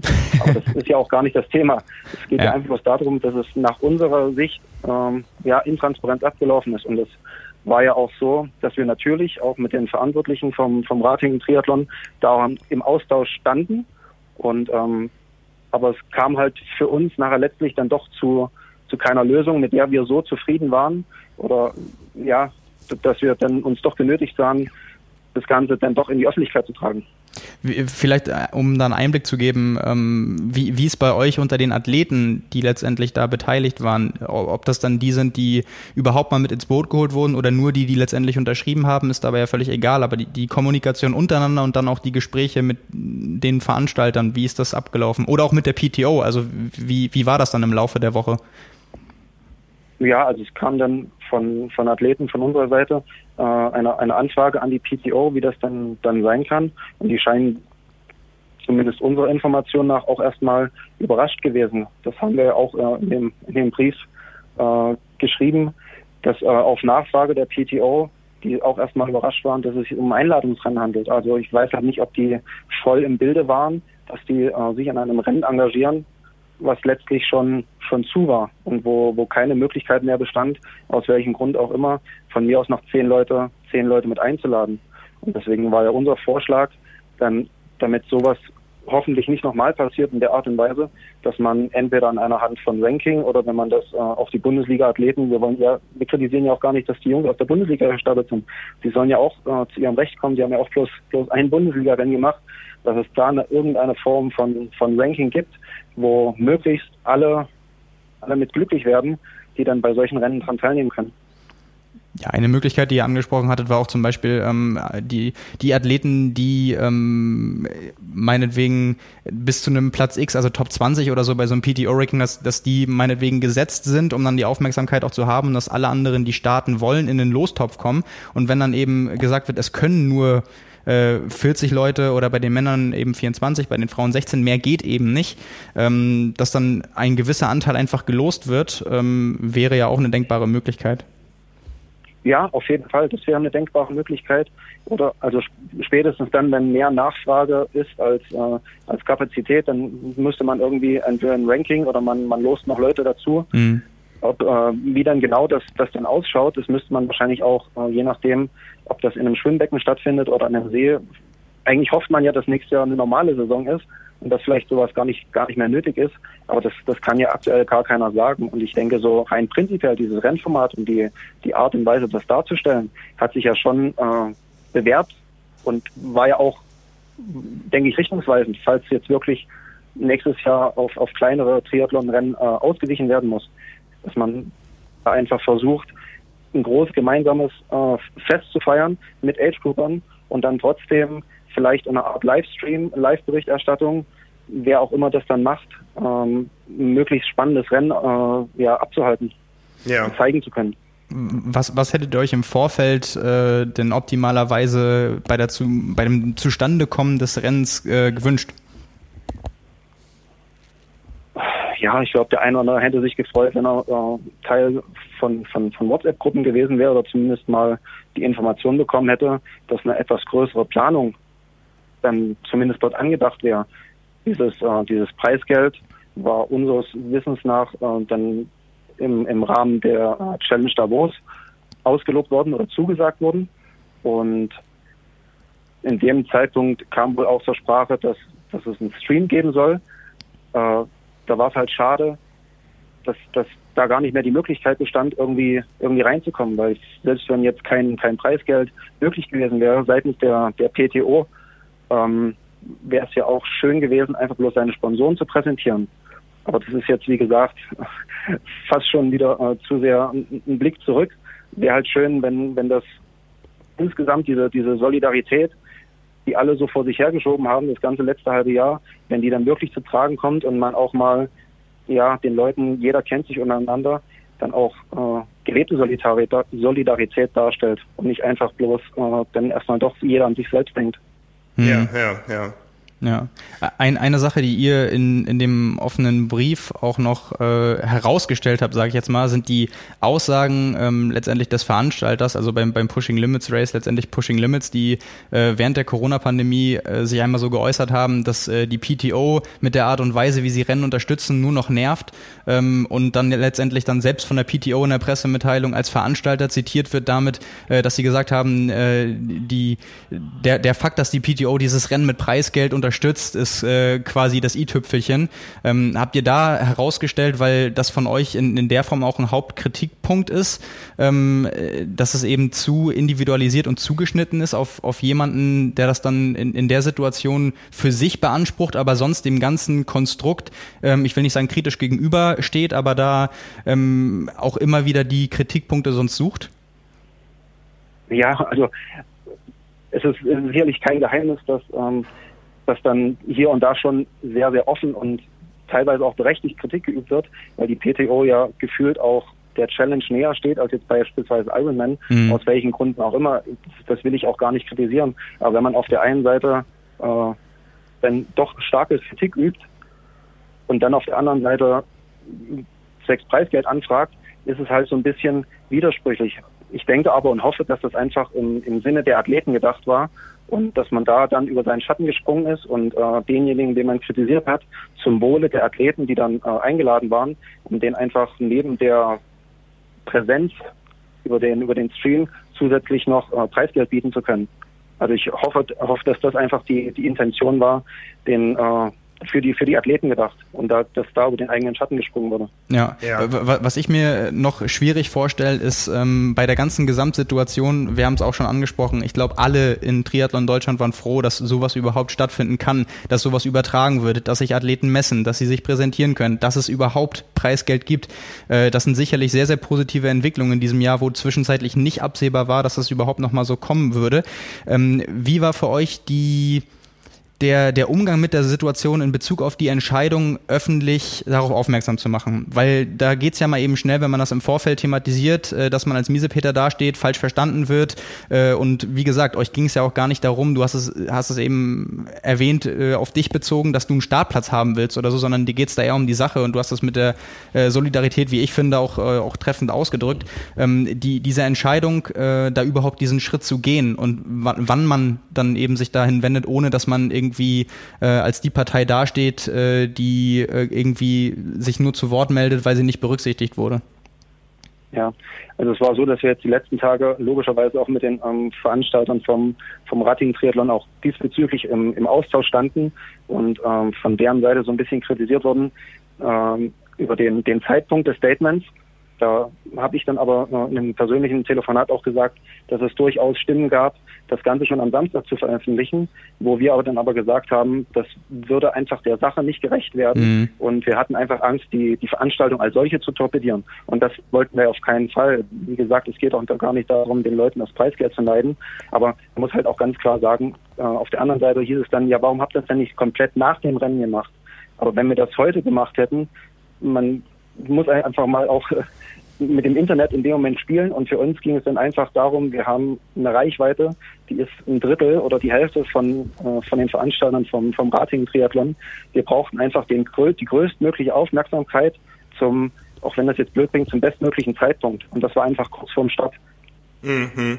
Und äh, so konnte das Rennen einfach stattfinden. Und wir hatten aber zumindest unser, unser Anliegen so weit in die Welt getragen, dass zumindest auch intern und auch ähm, im, im Internet auch darüber geredet wurde und das auch gleichzeitig wahrgenommen wurde. Ja, da, da, so war da der Standpunkt. Ja, was so die Kommunikation betrifft, da bin ich als Journalist, äh, da musste ich tatsächlich dreimal lesen, diesen Satz, äh, noch darüber gestolpert, dass, äh, so steht es wörtlich in eurem offenen Brief drin, die Neutralität bezüglich der künftigen Berichterstattung über die Betroffenen keinesfalls als Druckmittel eingesetzt werden kann. Das ist schon ein harter Tobak. ja, das ist aber schon ähm, eine abgemilderte, äh, schon etwas abgemildert, weil, und ähm, das, das äh, haben wir auch in persönlichen Gesprächen mitbekommen, der ein oder andere, wir sind, waren letztlich elf, die, sage ich mal, den Mut hatten und das Ganze zu veröffentlichen, unseren Namen bewusst drunter zu setzen. Es gab auch schon den einen oder anderen, und das hatte ich jetzt im Nachgespräch den, äh, den Jungs auch mitgeteilt, dass so, so leid wie es tut, und ich weiß nicht, wie, wieso so eine Denke dann zustande kommt, aber manche dann einfach Angst hatten, vielleicht irgendwann eine negative oder gar keine Beachtung in einer Berichterstattung zu finden. Und das ist, ähm, da wurde auch gesagt, dass das auf keinen Fall so, äh, so beabsichtigt ist und dass das auf keinen Fall stattfinden darf. Aber wir hatten halt auch trotzdem, ich meine, wenn man sich einmal nach außen kehrt, auch wenn das jetzt ein blödes Beispiel ist mit der Bildzeitung, aber wer sich einmal mit der Bildzeitung verschätzt, der steht halt auch schnell doof da und kriegt dann eher schlechte Presse. Und ich denke, dass das bei dem einen oder anderen, sei es berechtigt oder unberechtigt, vielleicht im Hintergrund war. Ja, ich will auch, wie gesagt, keinem kein zu nahe treten und mir wurde auch versichert, dass das logischerweise äh, niemals Thema sein wird. Und wir haben auch angedacht, äh, uns nochmal jetzt in mittlerer Zukunft, also nicht allzu ferner Zukunft, nochmal zusammenzusetzen und das Ganze äh, auch in einem nicht nur Vier-Augen-Gespräch, sondern Mehr-Augen-Gespräch äh, nochmal aufzurollen und äh, ja, uns da gemeinsam Gedanken zu machen. Ja, ich erinnere da mal an den Umgang mit Patrick Lange nach dem Ironman Hawaii. Ähm, da ist das ja durchaus gelebte Praxis, was da angedroht wurde. Das ist schon, ähm, ja, hat schon äh, Geschmäckle, ein erhebliches.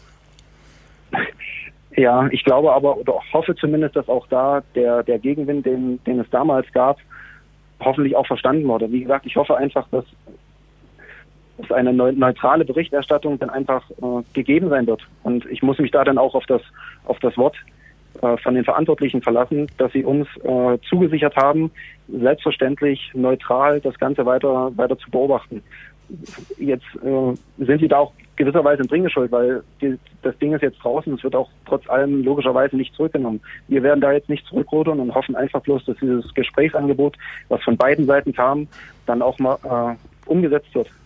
Äh, äh, also vielleicht nochmal, weil du sagtest, ihr habt mit der PTO Kontakt gehabt, ihr habt viel, also mehrere Athleten von euch haben viel mit den Veranstaltern gesprochen. Was war denn für euch letztendlich als Gruppe auch ausschlaggebend dafür, dass ihr den Brief äh, trotzdem veröffentlicht habt? Man könnte ja auch einfach meinen, wenn ihr vorher schon so viel miteinander geredet habt, dass ihr einfach da eine Lösung findet und sagt, hey, okay, äh, gut, wir haben uns verstanden und wir, wir kennen die gegenseitigen Punkte und äh, dann ist irgendwie alles gut und beim nächsten Mal äh, machen wir es besser. Ja, also es ist ja nach wie vor bis heute nicht, nicht ganz ausgeräumt, wie diese oder unserer Meinung nach diese Intransparenz wurde ja nach wie vor nicht aufgelöst, wie das, äh, wie das Rennen zustande kommt und besetzt wurde. Und das ist einfach für uns nach wie vor der springende Punkt.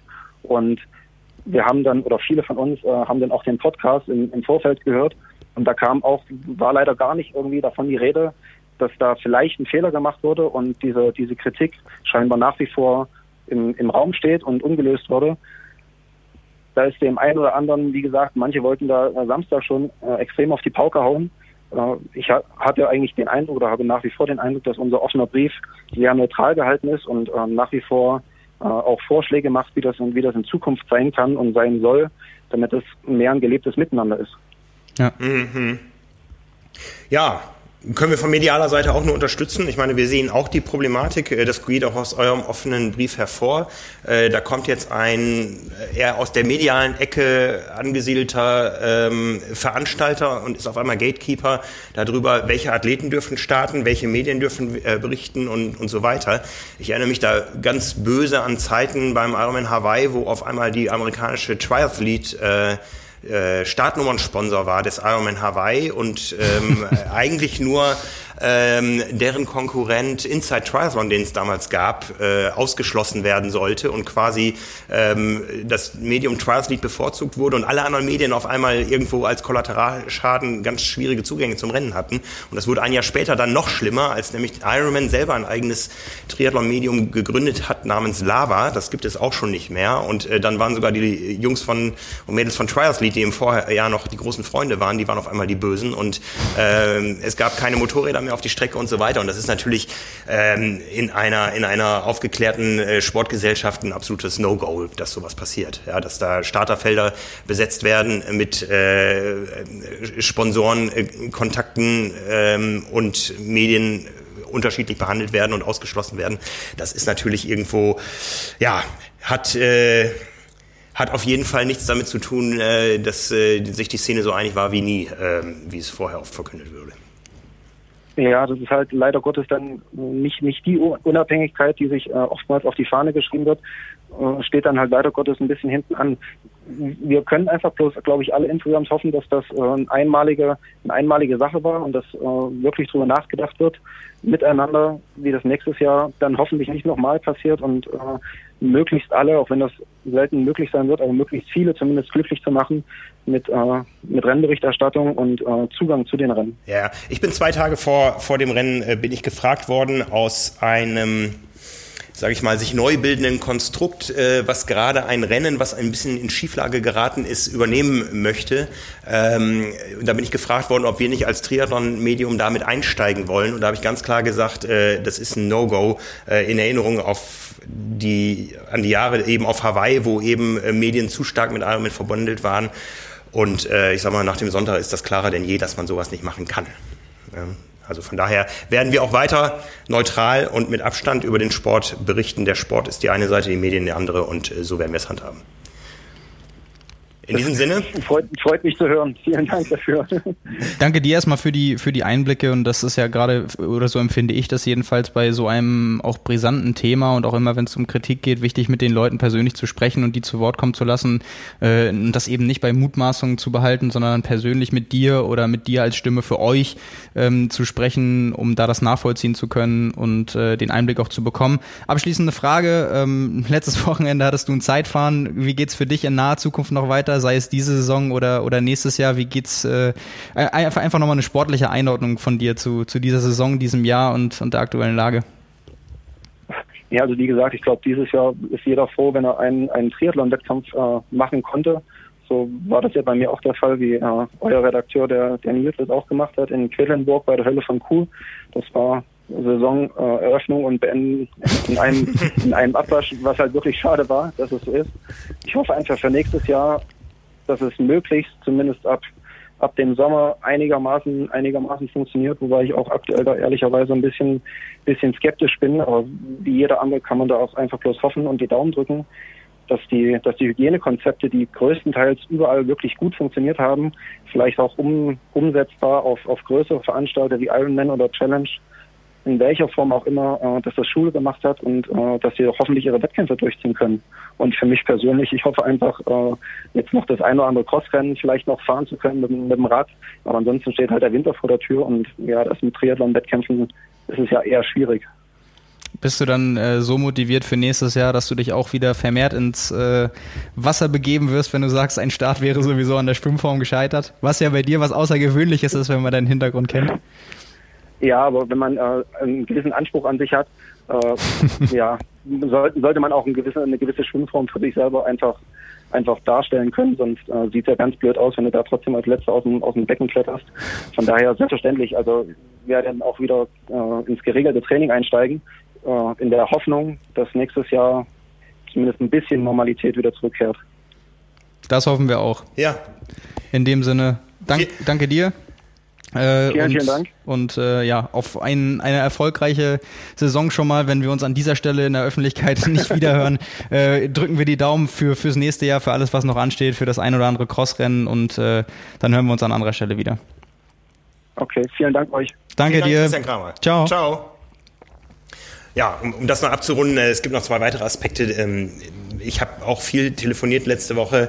Ähm, es gibt auch eine Sicht der Verbände auf dieses Rennen ja, und auf, auf solche Dinge. Die haben das natürlich auch mit großer Sorge gesehen, dass da eben so eine Geheimnistuerei war, weil die natürlich als Verband die Sorge haben, dass mal irgendwas schief läuft und dann alle auf den Triathlon zeigen. Darum haben mhm. die auch so große Probleme mit, äh, wir haben es erwähnt schon, mit äh, so Rennen wie in Berlin, äh, wo einfach so Hygienekonzepte im Vorfeld nicht... Ähm, nicht äh, so offensichtlich äh, sich an den Statuten einer Ver Verbandsorganisation äh, orientieren, wie das da ist. Und was die PTO betrifft, ähm, die haben an, tatsächlich von sehr vielen Dingen nichts gewusst im Vorfeld. Die sind zum Beispiel äh, sehr, sehr unzufrieden damit über ähm, die Verteilung des äh, Starterfeldes äh, von 40 Profis, die starten durften, dass da auf einmal dann 24 Männer und nur 16 Frauen standen. Und so aus der Außensicht ist das natürlich auch nochmal besonders heikel, dass dann eine von diesen Frauen auch noch die PTO-Pressesprecherin in Deutschland ist, äh, die das Rennen nicht beendet hat, die mit dem Rad gestürzt ist. Gute Besserung von dieser Seite, aber sowas kann man einfach nicht machen. Ja, das sieht man, das sieht ein Blinder mit einem Krückstock, dass da irgendwas hakt. Ja, also das, das funktioniert einfach nicht. Das fällt auf einen zurück. Ja, ja ist in der Tat sehr schwierig, wenn dann auch weniger Frauen starten als Männer und wenn man halt sieht, dass bei der 76 5er Distanz äh, in einer Startwelle das pro Rechnung, ich hoffe, ich täusche mich jetzt dann nicht, aber müssten das 18 Athleten ungefähr pro Bahn gewesen sein, die geschwommen sind. Klar, es ist bei den Profis noch was anderes, ähm, aber man kennt es auch aus Beschütten, dass es theoretisch auch noch mit mehr Leuten geht und bei den, mhm. bei den Distanzen äh, vorher, bei den Age-Groupern ging es auch mit mehr Leuten pro Bahn. Also das wäre dann halt auch die Frage gewesen. Klar, es wird dann noch problematischer mit Windschattenfahren und so weiter. Das ist alles ein, ein Gesamtding, aber äh, so ein paar Sachen, ja, ist, ist dann eben die Frage, inwiefern das wirklich äh, eventuell vorher anders gegangen wäre oder auch nicht. Ich glaube, man kann trotzdem festhalten, dass ähm, gerade für die kurzfristige Situation ja. und direkt von der sportlichen Seite betrachtet, äh, das ein riesiger Zuwachs war und ähm, wie es dann eben so ist, wir und auch eben dann äh, Pushing Limits als Medium, wir kritisieren Challenge, wir kritisieren Ironman äh, für das, was sie falsch machen, wir loben sie auch für das, was sie richtig machen mhm. und wenn man dann eben von, von Medium auch teilweise auf Veranstalter-Szene wechselt, dann äh, kriegt man zu Recht äh, sicherlich auch das, das Lob, was da sehr, sehr angebracht ist für das, was richtig äh, gemacht wurde und auf die Beine gestellt wurde in kürzester Zeit mit äh, wirklich hochklassigem Sport und großen Namen.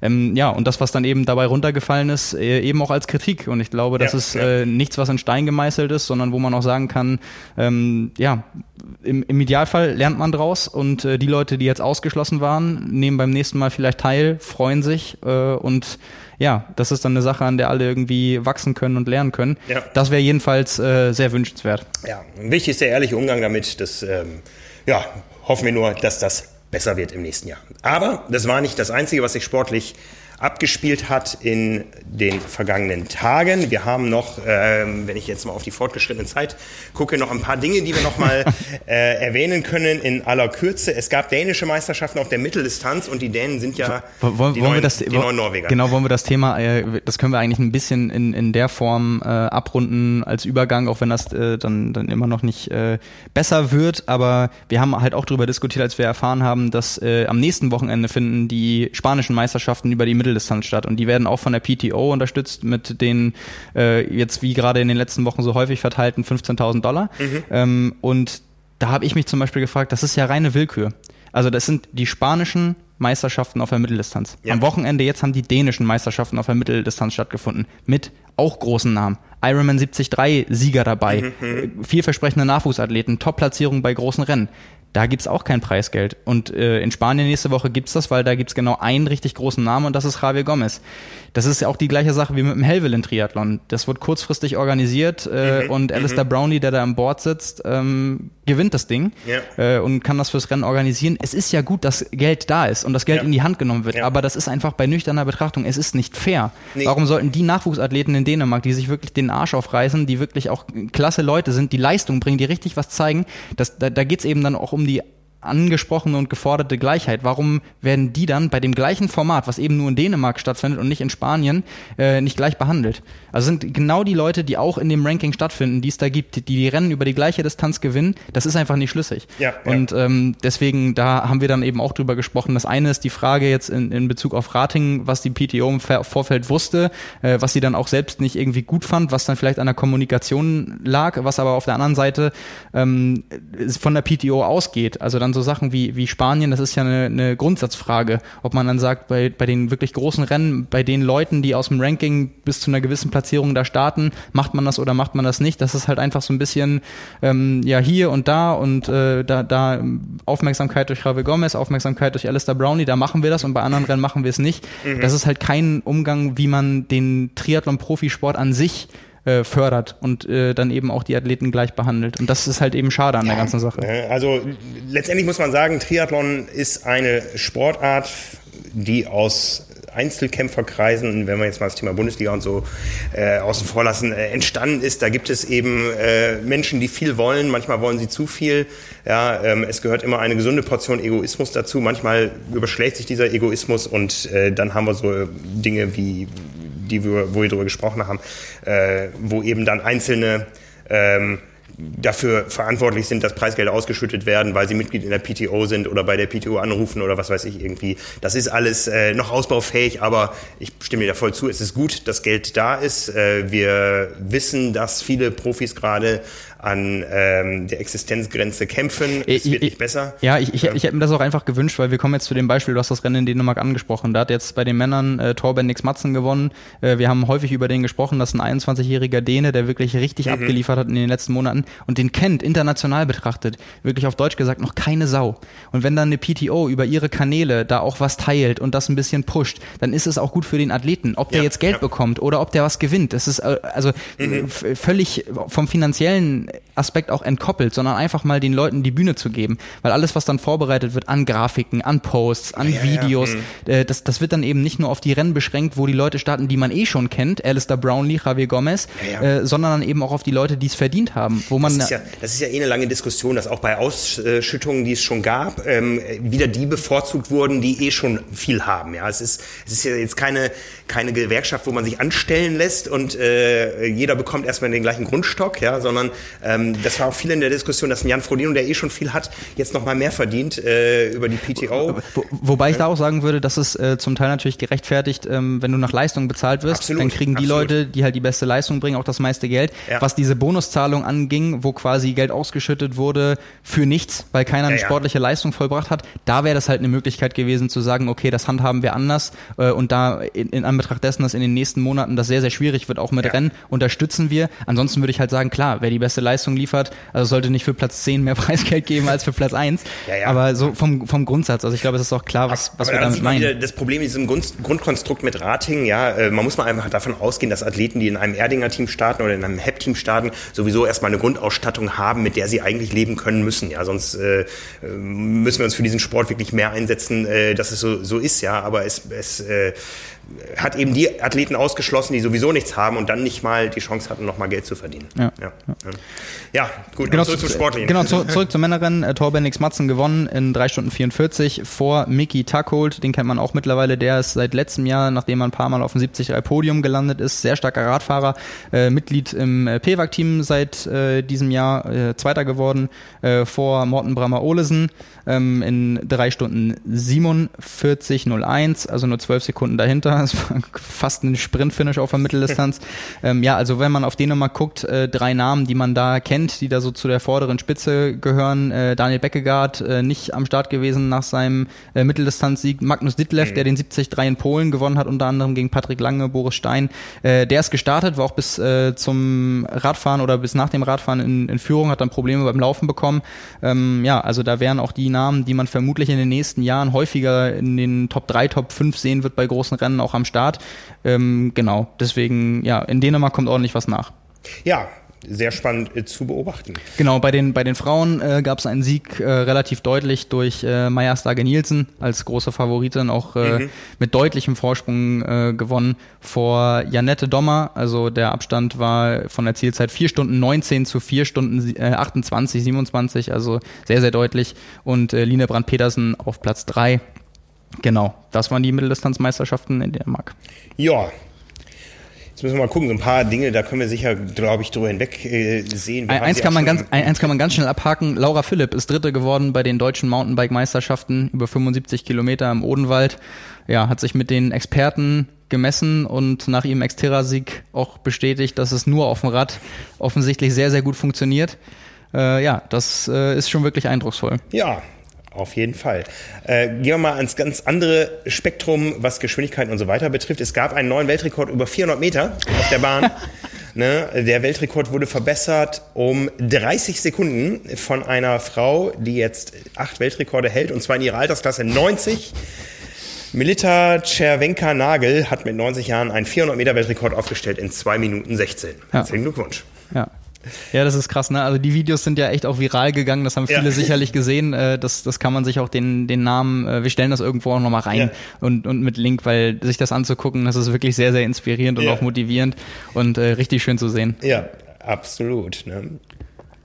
Ja, ähm, Ansonsten haben wir viel berichtet auf äh, trimark.de äh, im Wochenendticker, was sich da noch alles so abgespielt hat. Wir können noch so ein bisschen Ausblick machen. Ein Ausblick ist, äh, und das ist eine Seltenheit momentan, es gibt eine neue Langdistanz in Europa und zwar in Girona, der Heimat von Jan Frodeno. Ja, nächstes Jahr, am, wenn, denn wenn denn alle Umstände so wollen, am 30.05.2021 in Girona, ohne großes Label, also ohne, ohne Ironman oder Challenge davor, ja. Ähm, ja, aber eben über die traditionelle Langdistanz. Der Trade in International Triathlon 140.6 äh, wird sicher Spanisch anders ausgesprochen, als ich das gerade getan habe. Aber wie gesagt, im Mai soll da eine Langdistanz stattfinden. Eine Meldung, über die wir gestolpert sind, die eher Schlimmeres vermuten lässt, ist, dass der Wien-Marathon sich verschoben hat. Und zwar vom April 21 in dem September 21. Also da ist mal der erste Großveranstalter, der sagt, das Frühjahr ist mir zu heikel. Ähm, mit der Begründung, dass man dann ja sowieso so aus der allgemeinen Infektionszeit kommt und Corona sicher nicht besser sein wird. Und man möchte einfach den Athleten ein tolles Erlebnis liefern und hat da mehr Hoffnung, dass man das am Ende des Sommers hinbekommt. Ähm, und äh, ja, letztendlich geht es darum, Zeit zu gewinnen. Ja, also da wird auch dann das Thema mögliche Impfung bis dahin und so erwähnt. Ähm, aber das ist natürlich was, was äh, einen ein bisschen nachdenklich macht, wenn jetzt der erste richtig große Veranstalter ja. eines Massen-Ausdauersport-Events ähm, im deutschsprachigen Bereich sagt, nee, April 21 wird auch nichts. Mhm. Ja, mein, mein erster Gedanke, wir haben letzte Woche, als wir das gesehen haben, drüber gesprochen, war auch, was letztendlich, wenn das alle großen Marathons wieder betreffen wird, aus den möglichen Qualirennen für Tokio wird, wenn es denn stattfindet, mhm. ähm, weil das gerade auch für einen Marathon, auch für andere Events dann irgendwann echt eng wird wird. Also vielleicht wird es echt darauf hinauslaufen, auf äh, einen Quali-Standard, der eventuell durch eigene Trials dann doch vergeben wird mit allen möglichen Leuten, die auf einer abgesperrten Strecke rennen. Oder ja. vielleicht äh, müssen die Veranstalter dann in Kommunikation mit den äh, ja, Olympiaverbänden irgendwie was organisieren, dass das auf kleinen Kursen nur für Eliteläufer statt, stattfindet, damit die Verbände ihre Quali-Kriterien äh, zum entsprechenden Zeitpunkt durchsetzen können. Also das zieht für viele Leute vieles nach sich. Also auf jeden mal, Fall. Mal ne? abwarten. Ne? Also da ist ein bisschen Kreativität gefragt. Kreativität, äh, wer hat es erfunden? Ähm, gibt es natürlich auch immer in der Schweiz. Die Schweizer sind kreativ geworden, was den Umgang mit ihrer eigenen Elitemeisterschaft betrifft, die eigentlich hätte stattfinden sollen, glaube ich schon, vor zwei Wochen, die jetzt in einem ganz neuen Format stattfindet und zwar am Campus Sursee. Das ist, äh, ich war einmal beim Campus Sursee, das ist eine recht eindrucksvolle Anlage. Das ist nämlich die, das Ausbildungszentrum des Schweizer Bauwesens. Da gibt's große Hallen, wo jeden Tag eine Straße geteert wird und abends wieder abgerissen wird. Ähm, und die haben eben auch ein Sportzentrum gegründet, um eben zu Ferienzeiten ähm, auch die Anlage auszulasten. Und in dem Sportzentrum gibt's ein wunderbares 50 Meter Hallenbad und da findet eben die Schweizer Meisterschaft statt und zwar in einem Supersprintformat. Start. Äh, die einzelnen Distanzen sind 500 Meter Schwimmen, 6 Kilometer Radfahren auf drei Runden, also quasi dreimal Kilometer hoch und wieder runter. Lässt sich auch wunderbar abschirmen von der Öffentlichkeit. Und 1,5 Kilometer Laufen. Und das Ganze wird ausgetragen bei den Männern mit Viertelfinale, Halbfinale und Finale. und bei den Frauen mit Halbfinale und Finale. Und es qualifizieren sich aus jedem Viertelfinale oder Halbfinale immer die Top 6 sowie die acht Zeitschnellsten. Ähm, und äh, ja, nach dem Finale steht dann eben der Schweizer Meister, die Schweizer Meisterin äh, fest. Und Favoriten sind da sicher Max Studer, das ist der, den wir in der aktuellen äh, Triathlon 184 abgebildet haben mit seinem absoluten äh, Pain-Face ähm, auf den letzten Metern der Weltmeisterschaft in Hamburg. Dem sollte das liegen, der hatte den schnellsten Laufsplit beim, bei der Mixed Relay WM hier in Hamburg. Ja, und äh, bei den Frauen äh, kann man immer noch sagen, ist es wahrscheinlich die Top-Favoritin äh, Nicola Spirik. Ähm, ja, unglaublich. Also wir haben sie heute schon im Podcast äh, zweimal erwähnt. Ja, dreifache Mutter, Anwältin, Olympiasiegerin London 2012 und als kleine Randnotiz, äh, die startet da mit ihren 38 Jahren und ist damit zehn Jahre älter als die zweitälteste Teilnehmerin im Feld und trotzdem Top-Favoritin. Also ja. was für eine Powerfrau. Ja, beide werden vom Brad Sutton trainiert.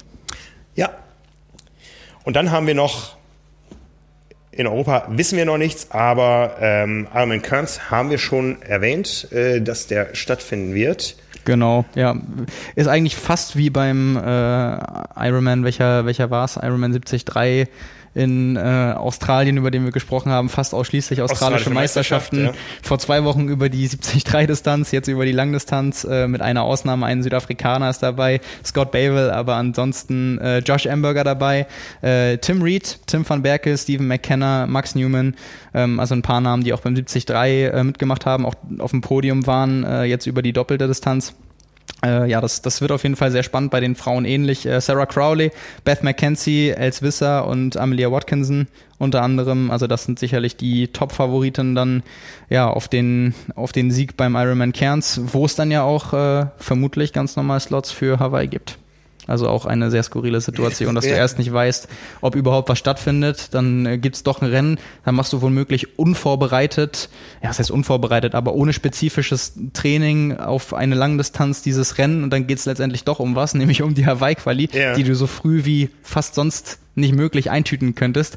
Es ist alles, es ist alles merkwürdig. Ja, also ja. ich glaube, keiner von denen äh, hat jetzt so über Monate auf dieses Rennen hintrainiert, äh, mit dem Glauben, dass es stattfindet und dem klaren Ziel, das Ding zu gewinnen oder den, den Slot zu holen. Aber ich bin sehr gespannt, wie es läuft und was die letztendlich dann auch dazu sagen, weil ähm, das könnte sehr unterhaltsam werden. Ja. Was ist dein nächstes sportliches Event? Ach, wenn ich das wüsste.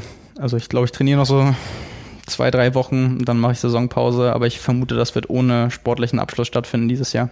Ich wollte eigentlich jetzt am Wochenende findet ein Einladungsrennen auf der Straße in Berlin statt. Da sind wir wieder bei Einladungsrennen. Ja. Hätte ich anderen den Platz weggenommen, ich stelle ihn jetzt zur Verfügung. Ähm, an der Stelle kann man erwähnen, eine sehr schnelle deutsche Profi-Triathletin startet auch bei den Frauen. Ah. Äh, mit der hier im Podcast auch schon gesprochen wurde, die meinte, vielleicht macht sie auf der Straße dieses Jahr noch was. Ja. Ich erwähne den Namen nicht. Äh, viele wissen sicherlich, was gemeint ist. Ist eine von den vielen äh, Deutschen, die auf Hawaii schon mal ganz weit vorn waren. So, mehr, Tipps gibt's jetzt nicht. Äh, 10 Kilometer Straße auf Berlin, da wollte ich eigentlich äh, laufen als sportlichen Saisonabschluss. War sehr froh, dass ich da quasi in ein Anführungszeichen Elitefeld äh, reingekommen bin. Das wäre auch was sehr Besonderes gewesen. Aber ja, ähm, jetzt kam Fa- Familiengeburtstagsfeier dazwischen. Familie ist definitiv wichtiger.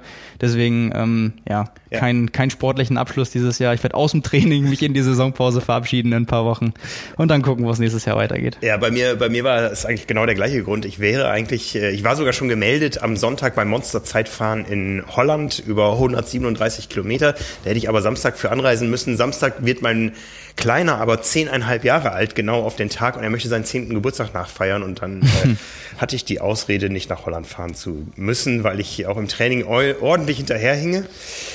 Ja. Ja, äh, aber jetzt gibt's in äh, im Norden am Sonntag gibt's ein Einzelzeitfahren über 90 oder 180 Kilometer privat organisiert und da könnte man ja auch am Sonntagmorgen noch anreisen. Am Tag nach dem Dann Kindergeburtstag. kannst du ja kannst du ja nächste Woche erzählen, ob du dich spontan dazu entschieden hast oder nicht. und, und für welche Distanz? Ich weiß es noch nicht. Boah. Keine Ahnung. Mal gucken. Erstmal muss der Schnupfen weg und dann äh, kommt sowas. Hier neigen irgendwie alle dazu, außer mir, nicht das zu machen, was wir unseren Lesern, Hörern und Usern erzählen. Nils bei seiner Mitteldistanz in, im Harz bei der Hölle von Kuh, du auch quasi ohne Training jetzt, äh, ja, ob ich jetzt, vielleicht fahre ich 90, vielleicht auch 180, ohne dass ich irgendwie was gemacht habe. Das ist doch alles hier äh, nicht nachmachen. Ja, wohl wahr. Ja, Mal gucken. Mal gucken. nicht sehr ratsam auf jeden Fall. Nee. Genau, ja. Und sonst äh, sportlich als letzten Ausblick haben wir noch den Ironman 73 Cozumel. Äh, mit äh, ja bei dem bei den Frauen sogar eher was den großen Namen angeht Holly Lawrence mal wieder am Start also die 73 Weltmeisterin von wann war es 2016 2016 in Australien äh, über über die Mitteldistanz. Die war schon was die ja wie so viele andere auch aber was die größten Bühnen angeht auch schon lange nicht mehr im Renneinsatz äh, hat man auch lesen können dass die sich überhaupt freut mal wieder irgendwo zu sein. Ähm, ja bei den bei den Männern unter anderem Mauricio Mendes äh, Mexikaner in seiner Heimat äh, Jackson Laundry ähm, Michael Weiß ähm, ja mal gucken wie das da läuft was da letztendlich bei rumkommt auch da Slots für die 73 WM und ja berichten wir über die Ergebnisse nächste Woche Joa. Gut. So.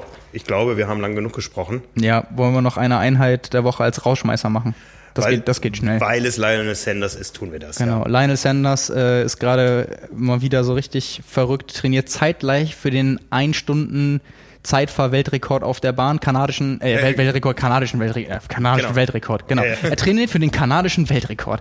Den kanadischen Rekord, eine Stunde ähm, Zeitfahren auf der Bahn äh, und gleichzeitig dafür, dass er auf der, auch auf der Bahn, aber beim Laufen dann seine 5000 Meter Bestzeit knackt von vor sechs Jahren oder so, die bei 14,52 liegt. Ähm, beides zeitgleich, schließt sich auch eigentlich von, von den Belastungen nicht unbedingt beim Training aus. Ähm, jetzt hat er als erste Einheit in einem Video fürs Radfahren gepostet, äh, sieben mal drei, äh, drei vier oh Gott, oh Gott, oh Gott, jetzt komme ich aber auch durcheinander. Viermal drei Minuten All-Out mit sieben Minuten Pause. Jetzt habe ich alle Zahlen auch korrekt zusammengefügt. Ähm, und bei den vier mal drei Minuten ist letztendlich rausgekommen 484 Watt, 475 Watt, 477 Watt und 481 Watt an sich von der Belastung, äh, wie es eigentlich für diese Rubrik mal vorgesehen war, schön, das für sein, mit seinen Werten nachzutrainieren. Jetzt nicht mehr diese 500 Kilometer Radfahrten. Äh, das ist tatsächlich mal was, wer, wer Lust hat, äh, sich, sich zu quälen, draußen oder auf der Rolle. Also viermal drei Minuten All Out mit sieben Minuten Pause und dann mal so zu gucken, äh, wo man steht. Vielleicht mal was, äh, wenn man, wenn man kreativ werden muss, um es selbst nachzumachen. Ja, sehr schön. Damit sind wir am Ende dieser Episode. Es hat uns Spaß gemacht, mal wieder über Sport zu sprechen, über Sportler zu, mit Sportlern zu sprechen, die ähm, ja, Sport gemacht haben, ähm, wo man sieht, da blüht das Leben dann doch wieder auf, ja, also nach, nach allem, was wir durchgemacht haben die letzten Monate. Aber natürlich gehörten auch die ähm, Punkte mit in diese Aufnahme, in diese Episode, die eben nicht so glücklich waren aus unserer Sicht. Und so werden wir es auch in Zukunft handhaben. Euch da draußen einen schönen Restsommer. Ich hoffe, ihr habt so sonnig wie wir in Hamburg hier. Bis zur nächsten Woche. Macht's gut. Bis dann, ciao. Ciao.